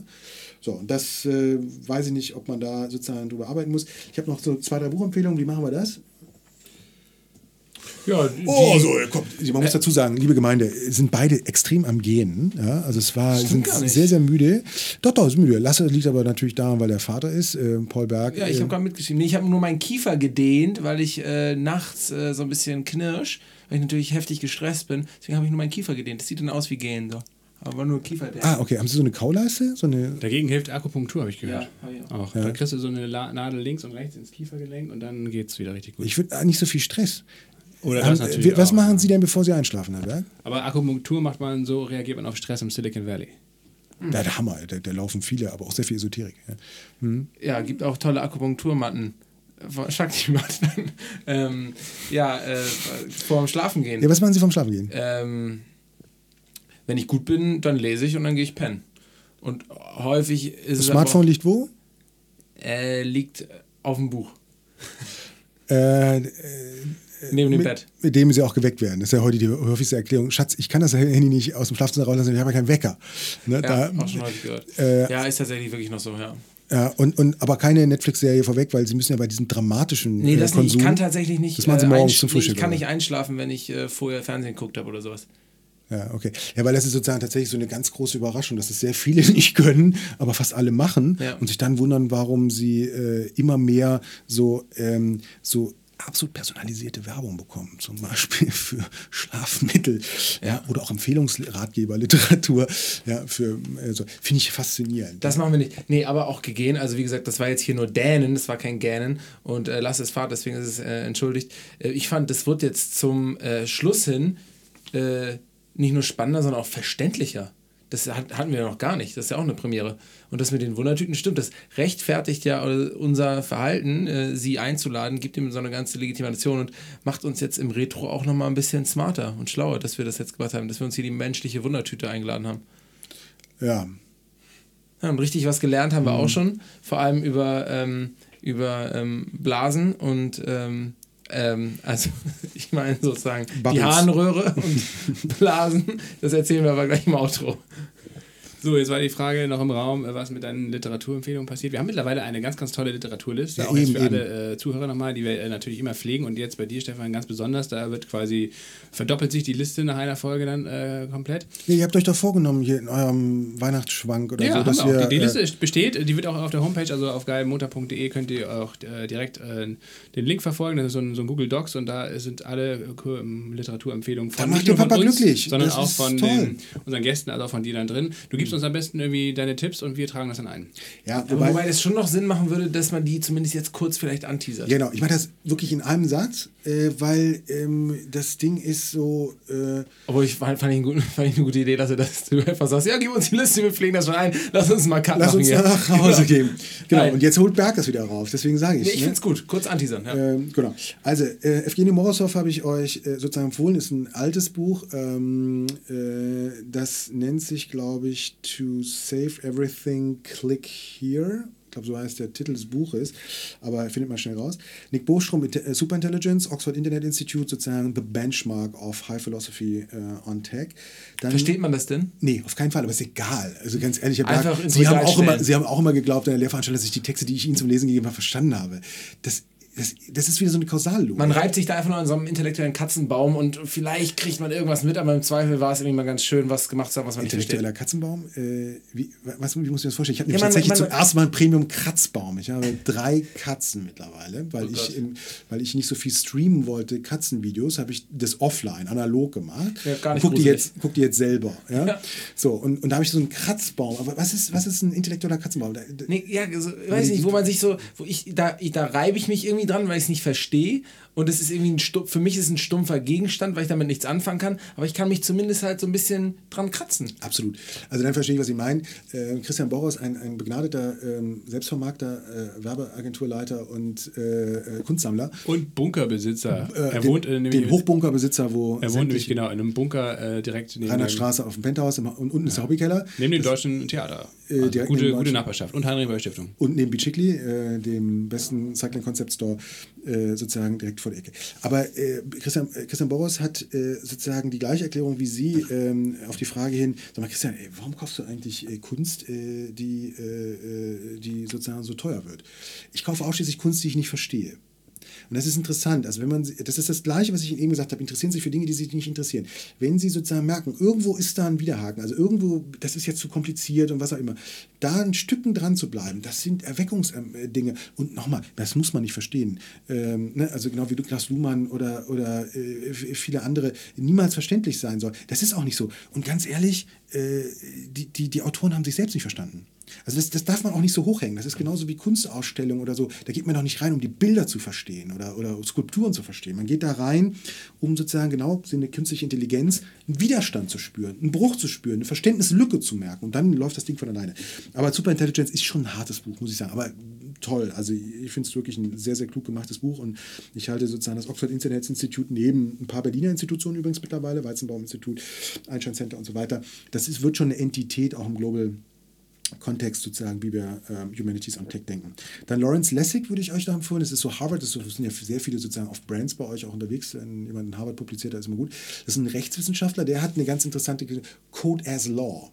Also die Frage sozusagen, ist ja auch so bei Green Wallet und äh, Fin21, sensationell, sensationell gemacht. Das Drehbuch ist, glaube ich, vom End-30er äh, gemacht worden, mhm. also ganz jung, ganz frisch ist das sozusagen aufgesetzt worden. Ähm, und da ist es ja auch so, dass sozusagen es gibt keine Wertschätzungskulturen, außer das muss in sieben Tagen fertig sein und ist ein Launch und, und, und so weiter, sondern das Einzige ist so, nee, du, das ist ein echt guter Code.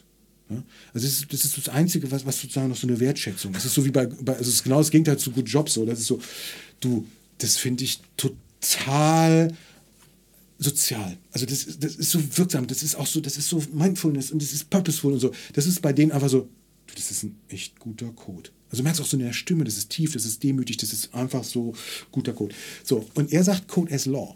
Weil er sagt, bisher hatten wir eine Gewaltenteilung, die war so, äh, dass wir hatten sozusagen unsere Gewaltenteilung in der Dreiteilung und so weiter. Und die Judikative war immer irgendwie relevant. Jetzt ist die Judikative aber vom Code sozusagen überholt, weil im Grundsatz Ne, wer trifft jetzt eigentlich welche Entscheidung, welche Algorithmen beim autonomen Fahren, welche äh, Ver Vermittlung aus dem Social Scoring System? Eigentlich ist es der Code, der sozusagen rechts ähnliche Qualität hat. Das Interessante am Recht ist, es ist ein öffentliches Gut. Ja? So, das heißt, es müsste der Code eigentlich auch sein. So, also über diese rechtswissenschaftliche Situierung, wie sich Code in der gesellschaftlichen äh, sozusagen Gewaltenteilung einführt, ist irgendwie echt ein Move. Also musst du auch zweimal drüber nachdenken, aber kann man verstehen. Dann äh, sozusagen für, äh, für so ein paar Typen, also für Coder insbesondere würde ich sagen, und für Typen, die irgendwie so ähm, äh, eine Antidyskalkulie haben, also sozusagen einfach so äh, alles rechnen können. Es gibt so Typen, können alles rechnen. Also vor allem so Götz Werner, ne? nicht, nie studiert, ne? aber natürlich soll er André Presse promovieren, so nach dem Motto. Äh, aber der kann einfach fantastisch rechnen. Also die können wirklich rechnen. Also auch Reinhold Wirth, den, den setzt du hin, der braucht keinen Taschenrechner, um die Marge von irgendeiner Schraube auszurechnen. Der braucht auch nicht so viel, denn beim YouTube-Video habt ihr selber drüber gelacht, der braucht nicht so, ob die jetzt effizient. Das weiß der einfach. Ne? Der kriegt per SMS die, die Umsatzzahlen geliefert jeden Morgen und dann rechnet der von selber. So, und da gibt es Kathy O'Neill. Kathy O'Neill hat ein, ein äh, zauberhaftes Buch geschrieben, was im Deutschen fast noch besser klingt als im Englischen. Im Englischen heißt das Weapons of Math Destruction. Ich weiß nicht, ob ihr auch in Warren Buffett 2008 diese Formulierung, äh, oh, Finanzmarktprodukte sind aber wie Massenvernichtungswaffen. Und da jetzt, kleiner Karlauer, die Mathe-Vernichtungswaffen. Also das heißt, Cathy O'Neill analysiert sozusagen an den Algorithmen äh, daran, was wir für Mathe-Vernichtungswaffen uns gerade einrichten ja, die wir nicht verstehen, die uns aber alle vernichten werden. Ja, also, äh, also neutral, das klingt jetzt ein bisschen äh, ähm, sozusagen populistischer, als, es, als das Buch dann hinter ist, aber schon wirklich geil. In Deutschland haben wir nicht so viele coole Sachen, aber ähm, also stimmt jetzt auch nicht, aber ist, sozusagen ist natürlich in Deutschland immer so ein bisschen. Deswegen, aber ich würde gerne mal einen, einen sozusagen noch mitnehmen, Thomas Bauer, der natürlich auch einen Namen hat, der äh, nicht sofort erinnerbar bleibt. Ähm, aber äh, Münsteraner Kulturwissenschaftler und, und, und die, die haben halt dann doch was zu sagen, ist auch Leibniz-Preisträger. Und, und der hat sozusagen so äh, eine sehr schöne Arbeit geschrieben zur Verein, äh, ich muss mal überlegen, Vereindeutigung der Welt, glaube ich, heißt das. Äh, mir nicht ganz sicher, ob ich es sozusagen mir richtig notiert habe. Was so ein bisschen auf die Singularität abstellt. Also für die Leute, die sozusagen noch den harten Scheiß lesen wollen, die können sozusagen alles bei Ray Kurzweil, also einer der Apologeten der künstlichen Intelligenz, ähm, der eben im Silicon Valley auch eine Singularity University gegründet hat.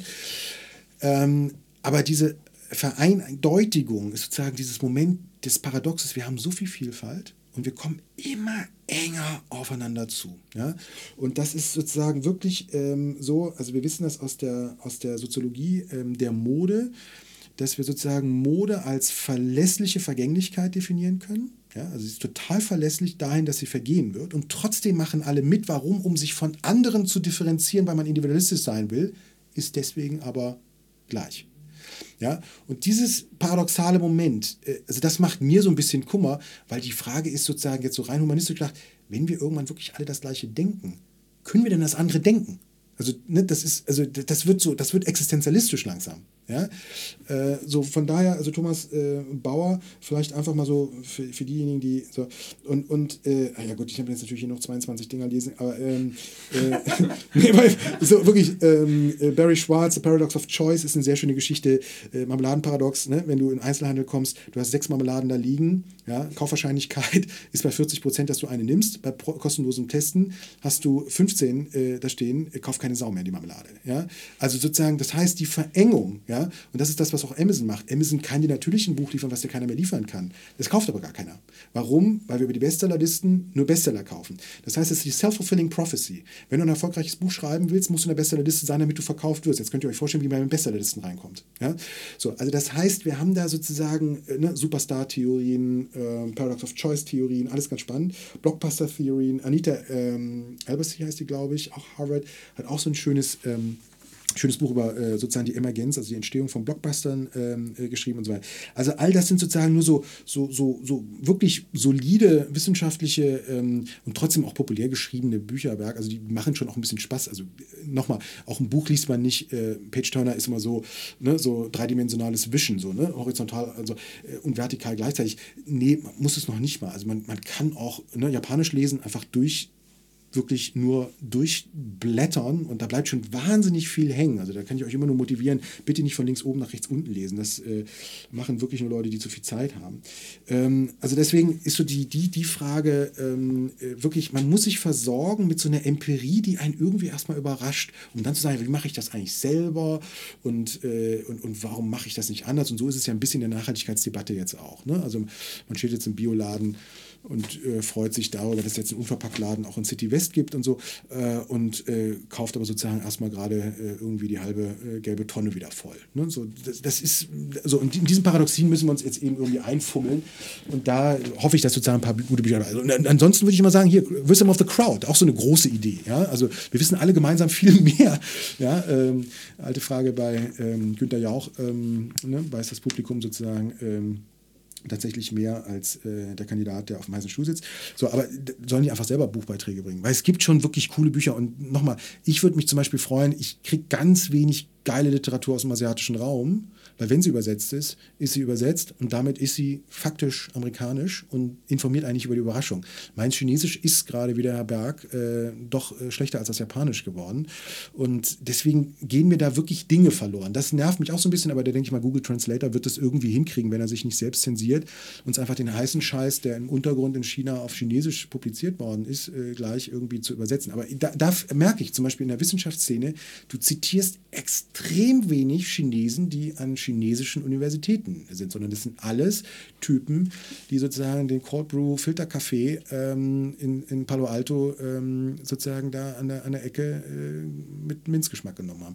Und das, das, das ist wirklich ähm, für mich ein bisschen frustrierend, weil ich selber merke, Gott, über was rede ich denn? Ne? Ich habe jetzt einen Podcast gemacht, vier Stunden westeuropäische Ideologie, wie man Digitalisierung sehen muss. Deswegen, also lasst euch durch nichts beeindrucken, noch nicht mal durch eure eigene Kenntnis ähm, oder durch eure besten äh, Podcast-Hosts, die euch sozusagen in der Filterblase verlässlich ähm, Überraschungen liefern. Wir müssen wirklich neugierig bleiben und deswegen wäre meine nächste Empfehlung, wir machen Bildung und danach erst Sozialunternehmertum. das ist ja, schön. Gut. Ja, äh, ja, und äh, jetzt haben Sie jetzt selber schon das äh, Schlusswort geliefert. Lasse, du drückst mir jetzt das Mikrofon in die Hand. Der, um zeigt die ganze Zeit mit dem Finger auf seinen Fahrradpullover, ja, den heißesten Pullover. Genau, ich habe nämlich auch noch einen. Äh, also erstmal hier DeepL, äh, hast du das schon mal ausprobiert zum Translaten? Das ist nämlich eine Anwendung aus Köln und es soll besser sein, deutlich besser sein als Google Translator. Absolut, ja. Absolut äh, High Technology aus Deutschland. Also Teamviewer kriegt jetzt hier schon direkt. Kriegt einen deutschen, äh, ja. Pendant. Ja. Äh, das war das erste. Das zweite ist, ähm, äh, dass wir auf jeden Fall eine Folge zu Lesetechnik äh, machen sollten, vielleicht demnächst auch nach Bildung, vielleicht oder vielleicht stricken wir das ein bisschen bei Bildung mit rein, ja, absolut, ähm, äh, dass die Leute auch wirklich äh, lernen, äh, wie sie eben äh, eben nicht das ganze Buch von A bis Z durchlesen müssen, so, um das zu verstehen, sondern so wie du liest, einfach. Aber Hammer ähm, ist, in Harvard gibt es jetzt ganz neu Kurse Deep Reading. Aber das ist auch wieder Konzentration. Also das ist für unsere Generation heißt das einfach ein Buch lesen. Aber, äh, das ist aber der Hammer. Deep Reading heißt das. Ich finde ich find das so faszinierend. Ähm, also wir, wir machen das. Wir das machen beides. Wir machen Deep. Reading, das ist quasi der, der, der, äh, der Weg zurück in die Zukunft, oder wie man so schön sagt. Also eigentlich das, was man schon mal hatte. Früher hieß es Lesen, das äh, wird jetzt wieder gelehrt. Und dann aber natürlich auch die Als Techniken, Alexa noch die, nicht das Kinderbuch vorgelesen hätte. Ja. Genau, dann aber noch auch die Techniken, die jetzt äh, sonst so äh, gang und gäbe sind, um das möglichst effizient Das ist zu eine totale gestalten. Retro-Veranstaltung. Das ist was für Waldorfschüler, äh, ähm, die sozusagen äh, äh, nochmal neu. Ich habe gerade zum, glaube 100 Jahre Waldorfschule oder so, habe ich gerade so ein Seminar gegeben. Äh, und das war schon auch für mich äh, äh, nochmal eine Überraschung. Ich mache jetzt in Wien nächste, nächsten Monat den Lehrlingsgipfel. Also ich bin bekennender Gegner des deutschen Ausbildungssystems. Achtung, der Exportschlager Deutschlands, den keiner haben will. Also da können wir nochmal einen richtigen Aufreger machen, äh, wenn ihr wollt. Auch Ähm, im Thema Bildung. Also auch äh, gehört in das Thema Bildung rein, weil sozusagen das duale äh, System, äh, was viele sozusagen noch mit der gelben Tonne verwechseln, ähm, ist wirklich, ich halte das für einen der größten, also bildungsökonomischen und sozialen Fehler, die wir in Deutschland haben. Und darüber muss man mal offen reden, weil das, das macht keiner, traut sich auch keiner. Ne? Und äh, so, also hätten wir so ein bisschen, da bin ich beim Lehrlingsgipfel, bin ich mal gespannt, wie Österreich darauf reagiert. Ähm, aber das können wir gerne machen. und da spannend. kommt dann viel nämlich dazu, dass nach sozusagen einer äh, Befreiung der Bildung man wahrscheinlich gar nicht umhin kommt, sozusagen sozial, ökologisch und ökonomisch äh, sozusagen für sich ne, neue Geschäftsmodelle, Governance-Modelle ausdenken zu müssen. Weil man kann irgendwann nicht gegen seine eigene Erkenntnis äh, äh, kapitalisieren. Das, das, das schmerzt zu sehr. Also da, das schlechte Gewissen wird zu stark, die, die, die, die bessere Kenntnis ist zu, zu quälend. Also da, das will man nicht mehr. Und das ist tatsächlich eine, also eine Menschenbildannahme. Wir wollen eigentlich alle eine bessere Version unserer selbst werden. Und dafür ist Bildung schon die absolute Killer-Applikation.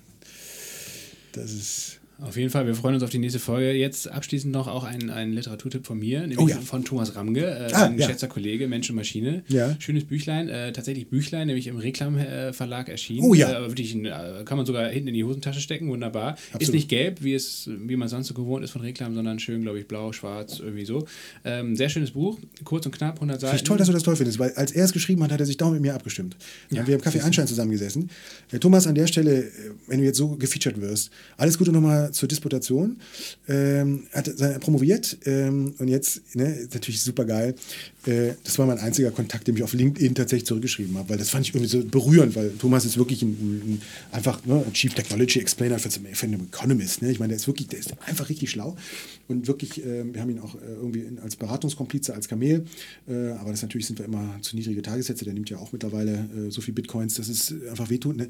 Und, und, und Thomas war, also Disputation im Weizenbaum-Institut, also für manche sozusagen zum Nachrecherchieren, Weizenbaum ist auch so ein richtiger krasser Typ gewesen da, ähm, anders als der Katzenbaum. Ähm, und, äh, und, und postet dann auf LinkedIn so, hey Stefan, äh, meine Disputation ist im Raum 112. Und war natürlich so lustig, wo ich gesagt habe, boah, Habe ich auch gesehen, witzigerweise, weil wir da ja auch befreundet sind. oder? Ihr seid auch befreundet, ne? So, und dann, und dann wusste ich natürlich, was der Raum 112 ist. Das ist natürlich ne, der, der Emergency Room, ja, wo du sozusagen nur schwer erziehbare Doktoranden prüfst. Und äh, da habe ich mir gedacht, aber ist doch toll, dass da eine 2 drin ist. Ne? Normalerweise bei Sanne-Dissertation hätte nur eine 0 drin sein Ah ja, müssen. 1-0, ne? 1-0, ja, genau. Und da habe ich mir gedacht, so, man, die, die Quanten kommen näher. Ja? Also, nein, aber das, ist, das sind tolle Leute, weil die auch so eine Übersetzungsqualität haben. Weißt du, die, die, die ähm, können wirklich viel ähm, erklären und sind eben dummerweise, eben äh, intelligenterweise nicht so Wissenschaftler, die dann einfach die ganze Zeit so rumbrabbeln, sondern die müssen es auch verschriftlich, müssen es kurz machen. Ja? Für mich gibt es ja auch nichts Kürzeres äh, und Schweres, als äh, kurz äh, zu schreiben. Du musst wahnsinnig verdichten. Das hört man heute wie auch im Podcast hier mit den vier Stunden. Das ist so. Das, das geht nicht kurz. Ne? So, aber habe ich euch gleich gesagt, also bei Digitalisierung, bei Bildung können wir, da können wir entspannt acht Stunden ansetzen. Das ist ja gar kein Problem. Ne? Weil das ist lebenslänglich. Ähm, Aber das machen die Leute auch. Das, das, ist, ja, das ist ja die Wundertüte. Das aber weil es ja einen Pausenknopf gibt. Das Genau. Geile an der Digitalisierung den, den der bauen wir jetzt Bildung ist. ein. Wir bauen jetzt aber auch Ja. immer die Toilettenspülung ein. Ich muss nicht mehr. Also ich bin, Nee, aber also in dem, in dem Podcast jetzt. Ach so, ja. Das ist natürlich ein Deepfake, weil ich kann nur sagen, mein Spülen war es nicht, äh, weil da waren zwei Türen dazwischen. Obwohl, in der Zwischenphase gab es übrigens kein Licht. Ja, das ist gut, weil wir wollten sie zivilisatorisch auch einfach nochmal in die Zeit zurückversetzen, wo wir noch keine psychischen Krankheiten bekommen haben. Als Durch Elektrifizierung. Herr Berg, you got me. Ja, I got you. Und ich habe auch mal ein Buch gelesen oder angelesen, ähm, nämlich von auch einem Soziologen, Armin Nassei. Und äh, das Buch heißt Muster. Und ähm, Das ist auch richtig gut. Da geht es um Digitalisierung und da erklärt er, dass eigentlich die Digitalisierung als Konzept und als vielleicht Verhaltensweise, als Suche nach den Regeln schon immer in unserer Gesellschaft drin war und deswegen zumindest diese Denkweisen und Verhaltensweisen ähm, schon immer in uns drin waren.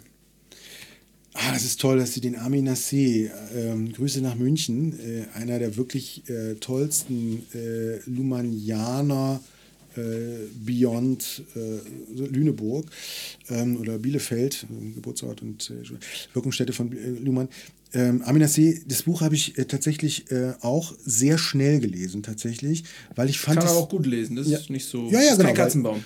Nein, weil, weil er ist ja auch bei der Zeit und er ist sozusagen ja einer der wirklichen Public Intellectuals auch geworden, was aus der Systemtheorie nicht, nicht selbstverständlich ähm, ist, äh, heraus. Und äh, bei, bei, mir kam nur, Herr Berg, so die Frage, ähm, wenn man alles als Systemtheoretiker musterhaft bewertet, muss dann ein Buch nicht Muster erzeugen? Also kann man dann nicht anderes sehen als Muster? Weil die Frage, die ich mir stelle, das hat ja Lasse auch gefragt, wird bei dem Deep Learning sozusagen wirklich ein Muster repliziert oder wiederholt oder was auch immer. Und das halte ich noch nicht für geklärt. Ne? Aber dieses Moment der Musterbrechung äh, wiederum, also der wirklichen äh, Destruktion, ja, also da kann man sozusagen nochmal ähm, auch ähm, ein paar Kulturanthropologen der französischen ähm, sozusagen Tradition äh, zitieren, äh, die sozusagen im Wesentlichen Kommunikation ähm, und auch digitale Kommunikation als äh, unwahrscheinlich dahingehend bezeichnet haben, dass der andere genau das versteht, was man gemeint hat, oder Leadership genau das macht, was man ihm sozusagen äh, gebeten hat zu tun. Das ist sehr unwahrscheinlich. Was aber sehr gelingend ist, ist die Destruktion. Wenn du willst, dass eine Kommunikation nicht gelingt, ihr könnt das gerne heute Abend mal sozusagen mit euren Partnerinnen oder Partnern sozusagen mal prüfen, das gelingt wie eine Eins. Destruktion funktioniert immer. Ja? Das heißt, die Muster des Gelingens halte ich für nicht erforschbar. Die Muster des Misslings sind ultrastabil. Ja? So, und deswegen müsste man auch da nochmal das, das Muster sozusagen musterhaft ausdifferenzieren. Aber ich möchte jetzt kein Musterschüler sein und am Ende sozusagen noch über weitere Karlauer mustergültig scheitern. Also kurzum. Ja, aber wo Musterschüler, mir tut ja Ihr Religionslehrer im Nachhinein unfassbar leid. Das muss ja richtig schlimm gewesen sein mit Ihnen im Religionsleistungskurs. Das stimmt. Also ich muss dazu sagen, also der, der, ähm, das ist ein toller Lehrer gewesen, weil er hat ähm, mir dann, also der, der, der folgte mir sozusagen auch quasi noch. Äh, Follower würde man heute sagen, das ist natürlich göttlich anders organisiert, also die haben da spirituelle Verbindung. Und, und er war sehr, sehr traurig, dass ich damals diese Banklehre gemacht habe. Ja. Also das, das hat ihn persönlich wahnsinnig getroffen, weil er meinte, wer so. Ähm, Jetzt nicht bescheiden sein, was hat er gesagt? Na, also ich habe das sehr gut abgeschlossen, ja, ähm, den Religionskurs. Aber das ist, glaube ich, tatsächlich, und das ist auch gemein, ich merke das auch, also zum Beispiel bei dem 18 Kamelen-Komplizen ist eine Theologin dabei, Ramona Kordisch. Theologische Kommunikation, die kennt jedes Papst, die, die weiß alles. Das ist unfassbar. Ja, also so.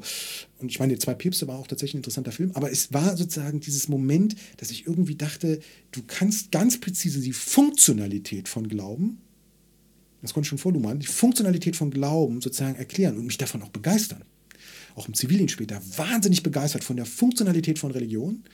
Nur finde ich die Institution der Religion äh, sozusagen für organisationstheoretisch hochspannend, weil wer kann neben dem Militär äh, und der Mafia sozusagen darlegen, dass er so stabil durchkommt? Also ich würde sagen, Berliner Startup eher nicht.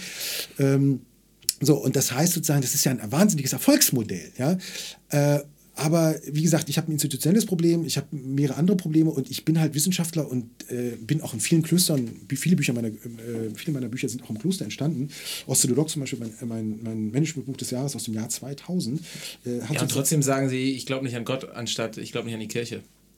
Was ja irgendwie auch paradox ist, wenn Sie sagen, Sie finden, Sie glauben eigentlich an die Funktion von Religion. Genau, deswegen war ich zum Beispiel in, in Japan so begeistert äh, und deswegen auch so meine, meine ich habe totale Sehnsucht nach, ähm, also ich besuche immer Kirchen, ich bin immer in Klöstern, sehr lange auch sozusagen so, bevor Manager sozusagen glaubten, dass sie dort ähm, im Refektorium äh, sozusagen die Erlösung finden und so. Aber dieses, die, das sind Orte, die sind, die sind sozusagen auf eine Nachhaltigkeit gebaut. Da ist irgendwie ne, sozusagen alles, was Sustainability Movement in den 60er Jahren äh, anbetraf, dass er sozusagen wirklich irgendwie so Kinderfasching ging. Der, der, der Punkt, der äh, aber sozusagen mir in Japan äh, sehr gut gefallen hat, weil es in Japan war und mit meinem schlechten Japanisch sozusagen da in so Präfekturen unterwegs war, wo ich leider mich nicht richtig ähm, verständigen konnte, wurde immer gefragt, äh, glaubst du? Das, das ist eine absolut zentrale Frage. Und ich so, oh, Gastfreundlichkeit, Gesichtsverlust und so. Und dann merken die so meine Pause und dann fängt sozusagen der Japaner ja dann an, in diese Pause reinzureden, äh, höflich und sagt so, du ist egal an was. Hauptsache irgendwas. Darf ich dir meinen shintoistischen Schrein zeigen? Dann kommst du da irgendwie in die Bude rein, ja, und dann guckst du diesen shintoistischen Schrein an. Und dann kriegst du da so Kamis, so, so, so, so Götter, so kleine Götter, sind so funktional aufgeladene Götter. Ich hatte dann dummerweise diesen Hochzeitskami bekommen, weil er also mich sehr, sehr gut als Badezimmervertreter, dieser Typ, wo ich da im Yokan da übernachtet hatte, äh, für seine Tochter, um eine Europäisierung der japanischen Badezimmer zu betreiben. Das war seine Vision von mir. Deswegen hat er mich also mit seiner Tochter verheiratet. Ich hatte in meinem schlechten Japanisch irgendwie zugesagt, offenkundig. Und dann merkte ich, also Hi, Hi sorry, ja, und äh, dann war sozusagen diese, diese, äh, äh, diese Reflexion über, über Göttlichkeit, über die äh, Funktion, über die Differenzierung von Shintoismus, Hinduismus äh, und so weiter, fand ich sensationell. Also es hat mich wieder aufgeladen. Also deswegen, ich habe in meiner wissenschaftlichen Nüchternkeit, in meiner Beschreibungs- ähm, Potenz, mit der Zerstörung jeglicher Unbeschreiblichkeit. Ja, das ist halt immer das Problem, dass man sozusagen in der Beschreibung äh, alles, was unbeschrieben ist und unerklärlich ist, irgendwie tot macht, weil man es ja schon irgendwie.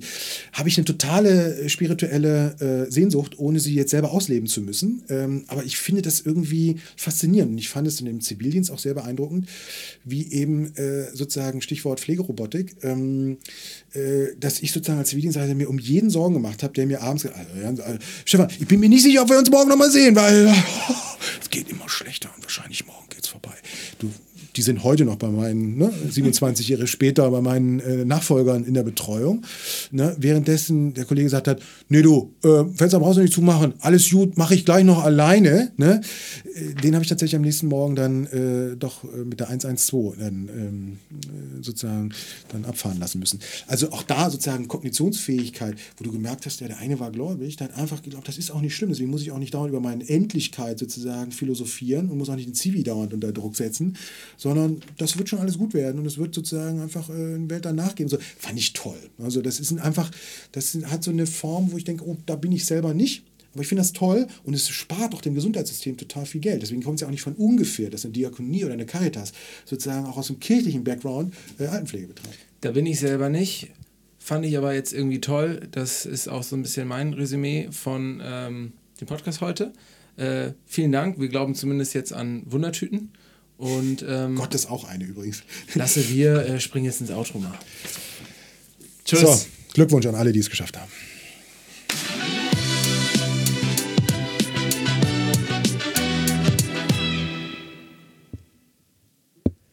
Wir haben es geschafft. Wir sind jetzt schlauer geworden. Wir haben ja, wir verstehen jetzt Digitalisierung. Mann, Mann, Mann, boah, das waren wieder richtig viele Infos, aber ja, es war gut. Und äh, das, das Schema aus der ersten Folge ähm, hat sich bewahrheitet. Dieses gesamte Gespräch steht einfach äh, als äh, Metapher für die Komplexität der Digitalisierung. Und ähm, wir haben es jetzt auch gemerkt. Stefan hat uns ähm, jetzt im Nachgespräch und auch zum Ende des äh, richtigen Gesprächs nochmal gesagt, interessiert euch für die Dinge, für die ihr euch nicht interessiert so eine Wissenserkenntnis, das muss manchmal ein bisschen schmerzhaft sein, damit man dann aber wirklich auch ein geiles Gefühl hat. Das ist so ein bisschen wie Sport, ne? Wenn du beim Sport nicht irgendwie rennst und dich selber pusht, sodass es weh tut ähm, und du eigentlich denkst, boah, ich würde gerne aufhören, dann hast du danach auch nicht dieses Gefühl von, boah, geil was gelernt oder geil irgendwie mehr geworden, größer geworden. Ich, ne? ich habe mich weiterentwickelt und ähm, das ist so ein Gespräch, ne? Also, dass wir das hier fein säuberlich nach Thesen strukturieren und dann ähm, alles abhaken können, das ist nicht so. Man muss richtig mitdenken, wenn der labert. Ja, man muss aufgeweckt sein, man muss konzentriert sein, man muss vielleicht auch mal Pause machen und am nächsten Tag weiterhören. Aber ähm, das haben wir ja zum Schluss nochmal besprochen, dass dieses Stammgastformat sich eigentlich wie so eine Wundertüte ja. entwickeln sollte. Also alle Leute, die jetzt zuhören. Wie die gute alte Tageszeitung früher. Da wusste man auch nicht vorher, was drin genau, ist. Genau, die, die, die Leute wissen einfach, ähm, worauf sie sich einlassen. Ähm, aber jeder, der das hier hört und durch, sich durch die drei Stunden kämpft, oder dreieinhalb sogar, der äh, hat dann trotzdem, glaube ich, äh, jede Menge gelernt und vor allen Dingen auch viele Dinge gelernt, die man vielleicht vorher nicht gewusst hat. Das heißt also, äh, das ist wirklich die, der, der aktive Gegensatz hier zu einem normalen Algorithmus, der immer nur das Gleiche um einen um die Ohren haut und einem in seiner eigenen Blase gefangen hält. hier brechen wir aktiv aus und gehen ganz, ganz neue Wege. Der Podcast, wo man Dinge lernt, die man vorher nicht gewusst hat. Oder auch nicht wissen wollte, aber so. jetzt weiß. Genau. Ähm, ja, was haben wir jetzt noch dazu gelernt? Es ging ja in, die, in, der, in, dem ersten Teil des Gesprächs, in der ersten Folge, äh, haben wir ja so diese ganzen äh, theoretischen Grundlagen äh, von ihm äh, bekommen. Und äh, jetzt ging es wirklich eher so um die Praxis. Was bedeutet denn ähm, die, die Digitalisierung eigentlich jetzt äh, für die Wirtschaft, für die Politik, für unsere Gesellschaft und wie könnte es alles weitergehen? Ja, genau. Wir haben jetzt äh, auf, auf die Unternehmensebene geschaut, wir haben uns verschiedene Geschäftsmodelle angeschaut, auch den Hang zur Monopolisierung, ähm, letztendlich auch so ein bisschen begriffen vielleicht, wie bestimmte Techniken funktionieren, was die mit uns machen. Stichwort äh, ne, dieser Algorithmen zum Beispiel, dass man eigentlich einen Algorithmus bräuchte, äh, bräuchte, der uns alle Sachen vorschlägt, die wir eben noch nicht irgendwo angeklickt haben oder für die wir uns noch nicht interessiert haben, weil dann nur lernen wir etwas Neues, sonst kriegen wir halt immer das Gleiche. Ähm, eine steile These von Stefan fand ich, dass, äh, dass wir in Europa hier gar nicht so schlecht aufgestellt sind und jetzt vielleicht sogar zu den großen Gewinnern der Digitalisierung werden im Kampf gegen die Chinesen und Amerikaner. Das ja. ist wirklich, das ist eine sehr, sehr steile These. Ich bin sehr gespannt, wenn wir uns in zehn Jahren wieder treffen, äh, wie der Status quo dann sein wird. Ich glaube, moralisch bleibt uns aber nicht viel anderes übrig, außer das zu denken. Ja, genau. Also wenn das man, ist, wenn man Optimist ist und Stefan ist Optimist, ja, dann muss man das so ey, glauben. Das ist wie wenn du irgendwie so eine C-Jugend trainierst und du liegst zur Halbzeit irgendwie 10-0 hinten. So, oder klar musst du den Kinder, Kids irgendwas sagen. Kannst nicht sagen, ja, ihr werdet verlieren und die nächsten 45 Minuten werdet ihr nochmal richtig auf den Sack bekommen, Jungs. Nee, musst du einfach, äh, ja, musst du denen irgendwie sagen, nee, das geht schon irgendwie weiter. Wir können es noch schaffen. Glaubst du, dass wir es schaffen? Ja, ich fand zumindest die, ähm, die diesen, diesen Lösungsansatz, den äh, Herr Jansen uns hier äh, präsentiert hat, den fand ich nicht schlecht. Also diesen Last Mover Advantage zu haben, vielleicht gerade weil man der langsamste ist, Zeit zu haben für Probleme, die man sich sonst, denen man sich sonst nicht widmen würde, die aber eventuell die Lösung der Probleme von morgen sind. Ähm, das finde ich gar nicht so blöd, das finde ich ziemlich nachvollziehbar. Ich finde es auch gut, dass er sagt, hey, es bringt nichts, wenn wir uns in Europa den Schlüsseltechnologien widmen und versuchen, äh, hier einen Tesla hochzuziehen oder, oder ein neues Facebook, weil vor allem die Schlüsseltechnologien von vor zehn Jahren oder genau, so. Ne? Also in, in Amerika und in China machen die das Gleiche alles schon mit Faktor 10, alles viel schneller. Ähm, wir müssen äh, darüber nachdenken, was eben die äh, Probleme der Lösungen von morgen sind. Und ähm, ja, das finde ich macht Sinn. Und da macht es auch Sinn zu sagen, ja, es macht vielleicht, bringt vielleicht auch nichts, wenn wir jetzt hier die krassen ITler haben, weil hat er gesagt, wenn du ein Hammer bist und in die Welt schaust, dann siehst du nur Nägel. Äh, wir brauchen auch Leute, die irgendwie äh, ihren Geist auf andere Dinge richten und, und, anders nachdenken und quasi wirkliche Intelligenzen noch haben. Ja?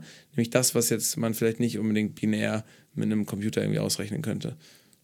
Ja, was ich mich auch gefragt habe, ähm, ja, wie, äh, wann Unternehmen zu mächtig werden und äh, woran man das erkennt und vor allen Dingen, wie man das auch wieder dann begrenzen kann und vor allen Dingen, wer es begrenzt. Wir hatten ja einmal über das Monopol von Standard Oil ge gesprochen, von Rockefeller Anfang des 20. Jahrhunderts äh, im Bereich fossile Energieträger. Ich habe jetzt gerade äh, äh, bei Harari weitergelesen, da ging es auch um diese ganzen Unternehmen, die sich während des Kolonialzeitalters gebildet haben. Also, ähm, was ich auch nicht wusste, zum Beispiel, dass äh, das ja, das britische Kolonialreich, auch Britisch-Indien zum Beispiel und auch das holländische Kolonialreich in Indonesien ja eigentlich von privaten Firmen gegründet wurden und auch vorangetrieben wurden. Und erst das ist diese East Asia Trading Company. genau, ja, die Vereinigte äh, Ostindien Company India, ne? war genau, East Indian Company war das britische Pendant und die Holländer waren aber zuerst da. Die Holländer haben eigentlich ihr ganzes Kolonialreich nicht gegründen können, weil das von staatlicher Seite oder vom König passiert ist, sondern es gab eine private Unternehmung, äh, Vereinigte äh, Ostindien Company oder ich kann kein Holländisch, aber auf jeden Fall VOC hieß das. Und das war eine, die eine der ersten und erfolgreichsten Aktiengesellschaften. Die hat sich Anfang des 16. Jahrhunderts oder 17. Jahrhunderts gegründet hm. in Amsterdam, hat aus ganz Europa Kapital eingesammelt. Damit haben die die Schiffe gebaut, munitioniert etc. und sind dann einfach Richtung Indien und vor allen Dingen dann Indonesien gefahren und haben da ein Königreich, Fürstentum nach dem anderen erobert und hatten am Ende das gesamte indonesische Inselreich als holländische Kolonie, beziehungsweise erst als Kolonie von diesem Unternehmen, von VOC, und dann hat nach 200 Jahren äh, hat, haben die Holländer, also der König, äh, das quasi verstaatlicht. Äh, aber die hatten eine eigene Armee mit 200.000 Mann, äh, die hatten hunderte von Schiffe, die haben den ganzen Seeweg kont kontrolliert und so weiter. Und bei der britischen äh, East India Company, ähm, auch die hat letztendlich erst Britisch-Indien mehr oder weniger da äh, für sich gewonnen und ah. die Briten sind dann staatlicherseits erst später reingegangen. Das ist Und, interessant. und genauso war es auch in Nordamerika und so weiter. Das heißt also, die, die Rolle von privaten Unternehmen in den ersten 200, 300 Jahren dieser Kolonialzeit, also in der Expansion äh, von den europäischen äh, Imperialisten, das war alles privat. Also private militärische Sicherheitsunternehmen haben nicht die Amerikaner erfunden. Das haben wir in Europa auch als Dieses gemacht. Söldnertum, das war damals noch viel, viel krasser. Wir kommen jetzt Stück für Stück wieder rein. Ne? Also wir kommen jetzt tatsächlich wieder in die Situation, wo einerseits auf der einen Seite so Tech-Unternehmen so wahnsinnig mächtig sind, dass sie eigentlich mächtiger sind als Staaten und auch manchmal besser finanziell ausgestattet.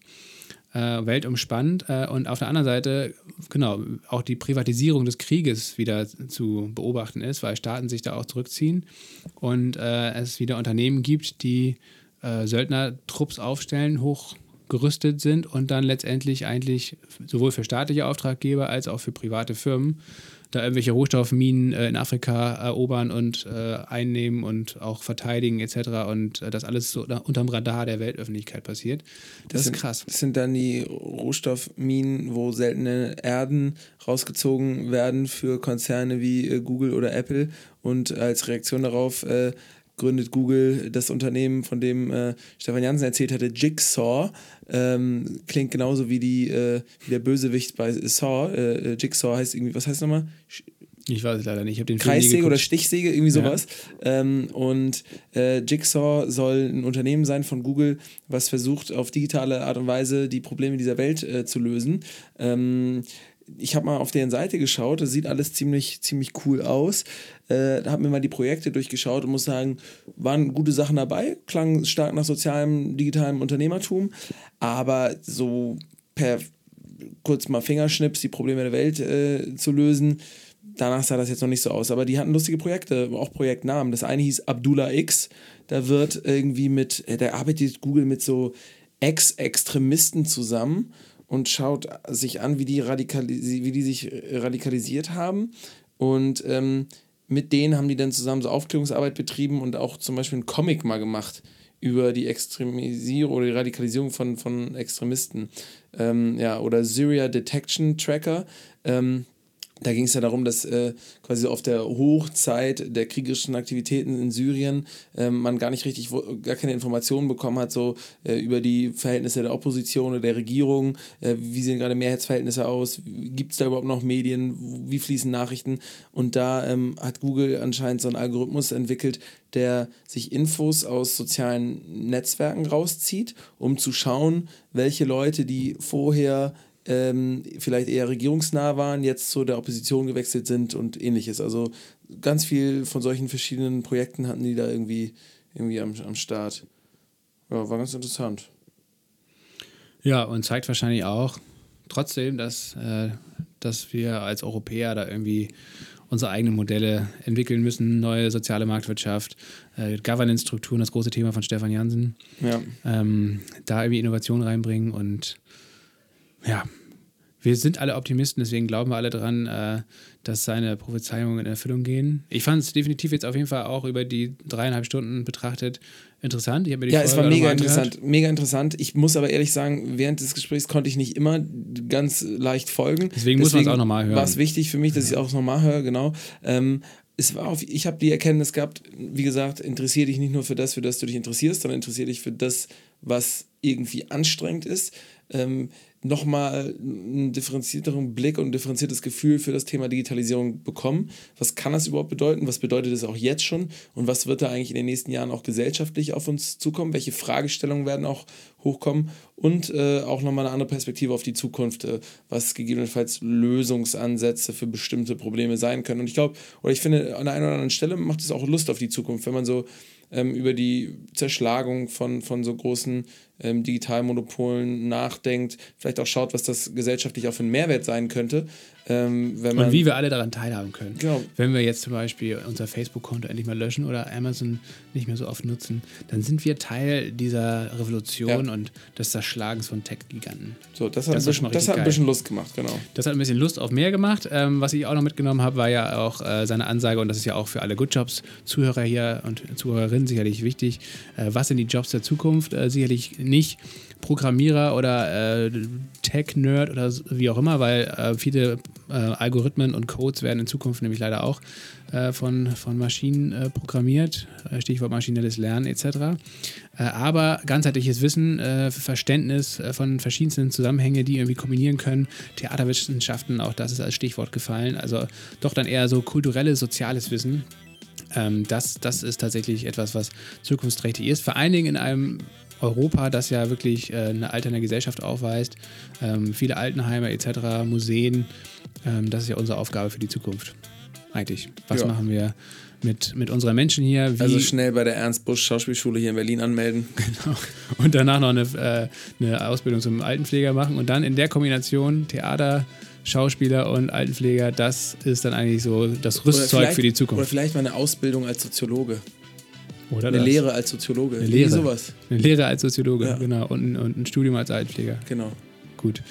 Damit entlassen wir euch. Ähm, wir hoffen, dass ihr viel gelernt habt, viel Spaß hattet. Äh, schickt uns gerne Lob, Feedback und Kritik an fanpost.geilmontag.de. Ähm, das nächste Thema, das haben wir jetzt gar nicht besprochen, das nächste Thema wird sehr wahrscheinlich äh, mit Stefan äh, Bildung sein, mhm. im zweiten Quartal 2020.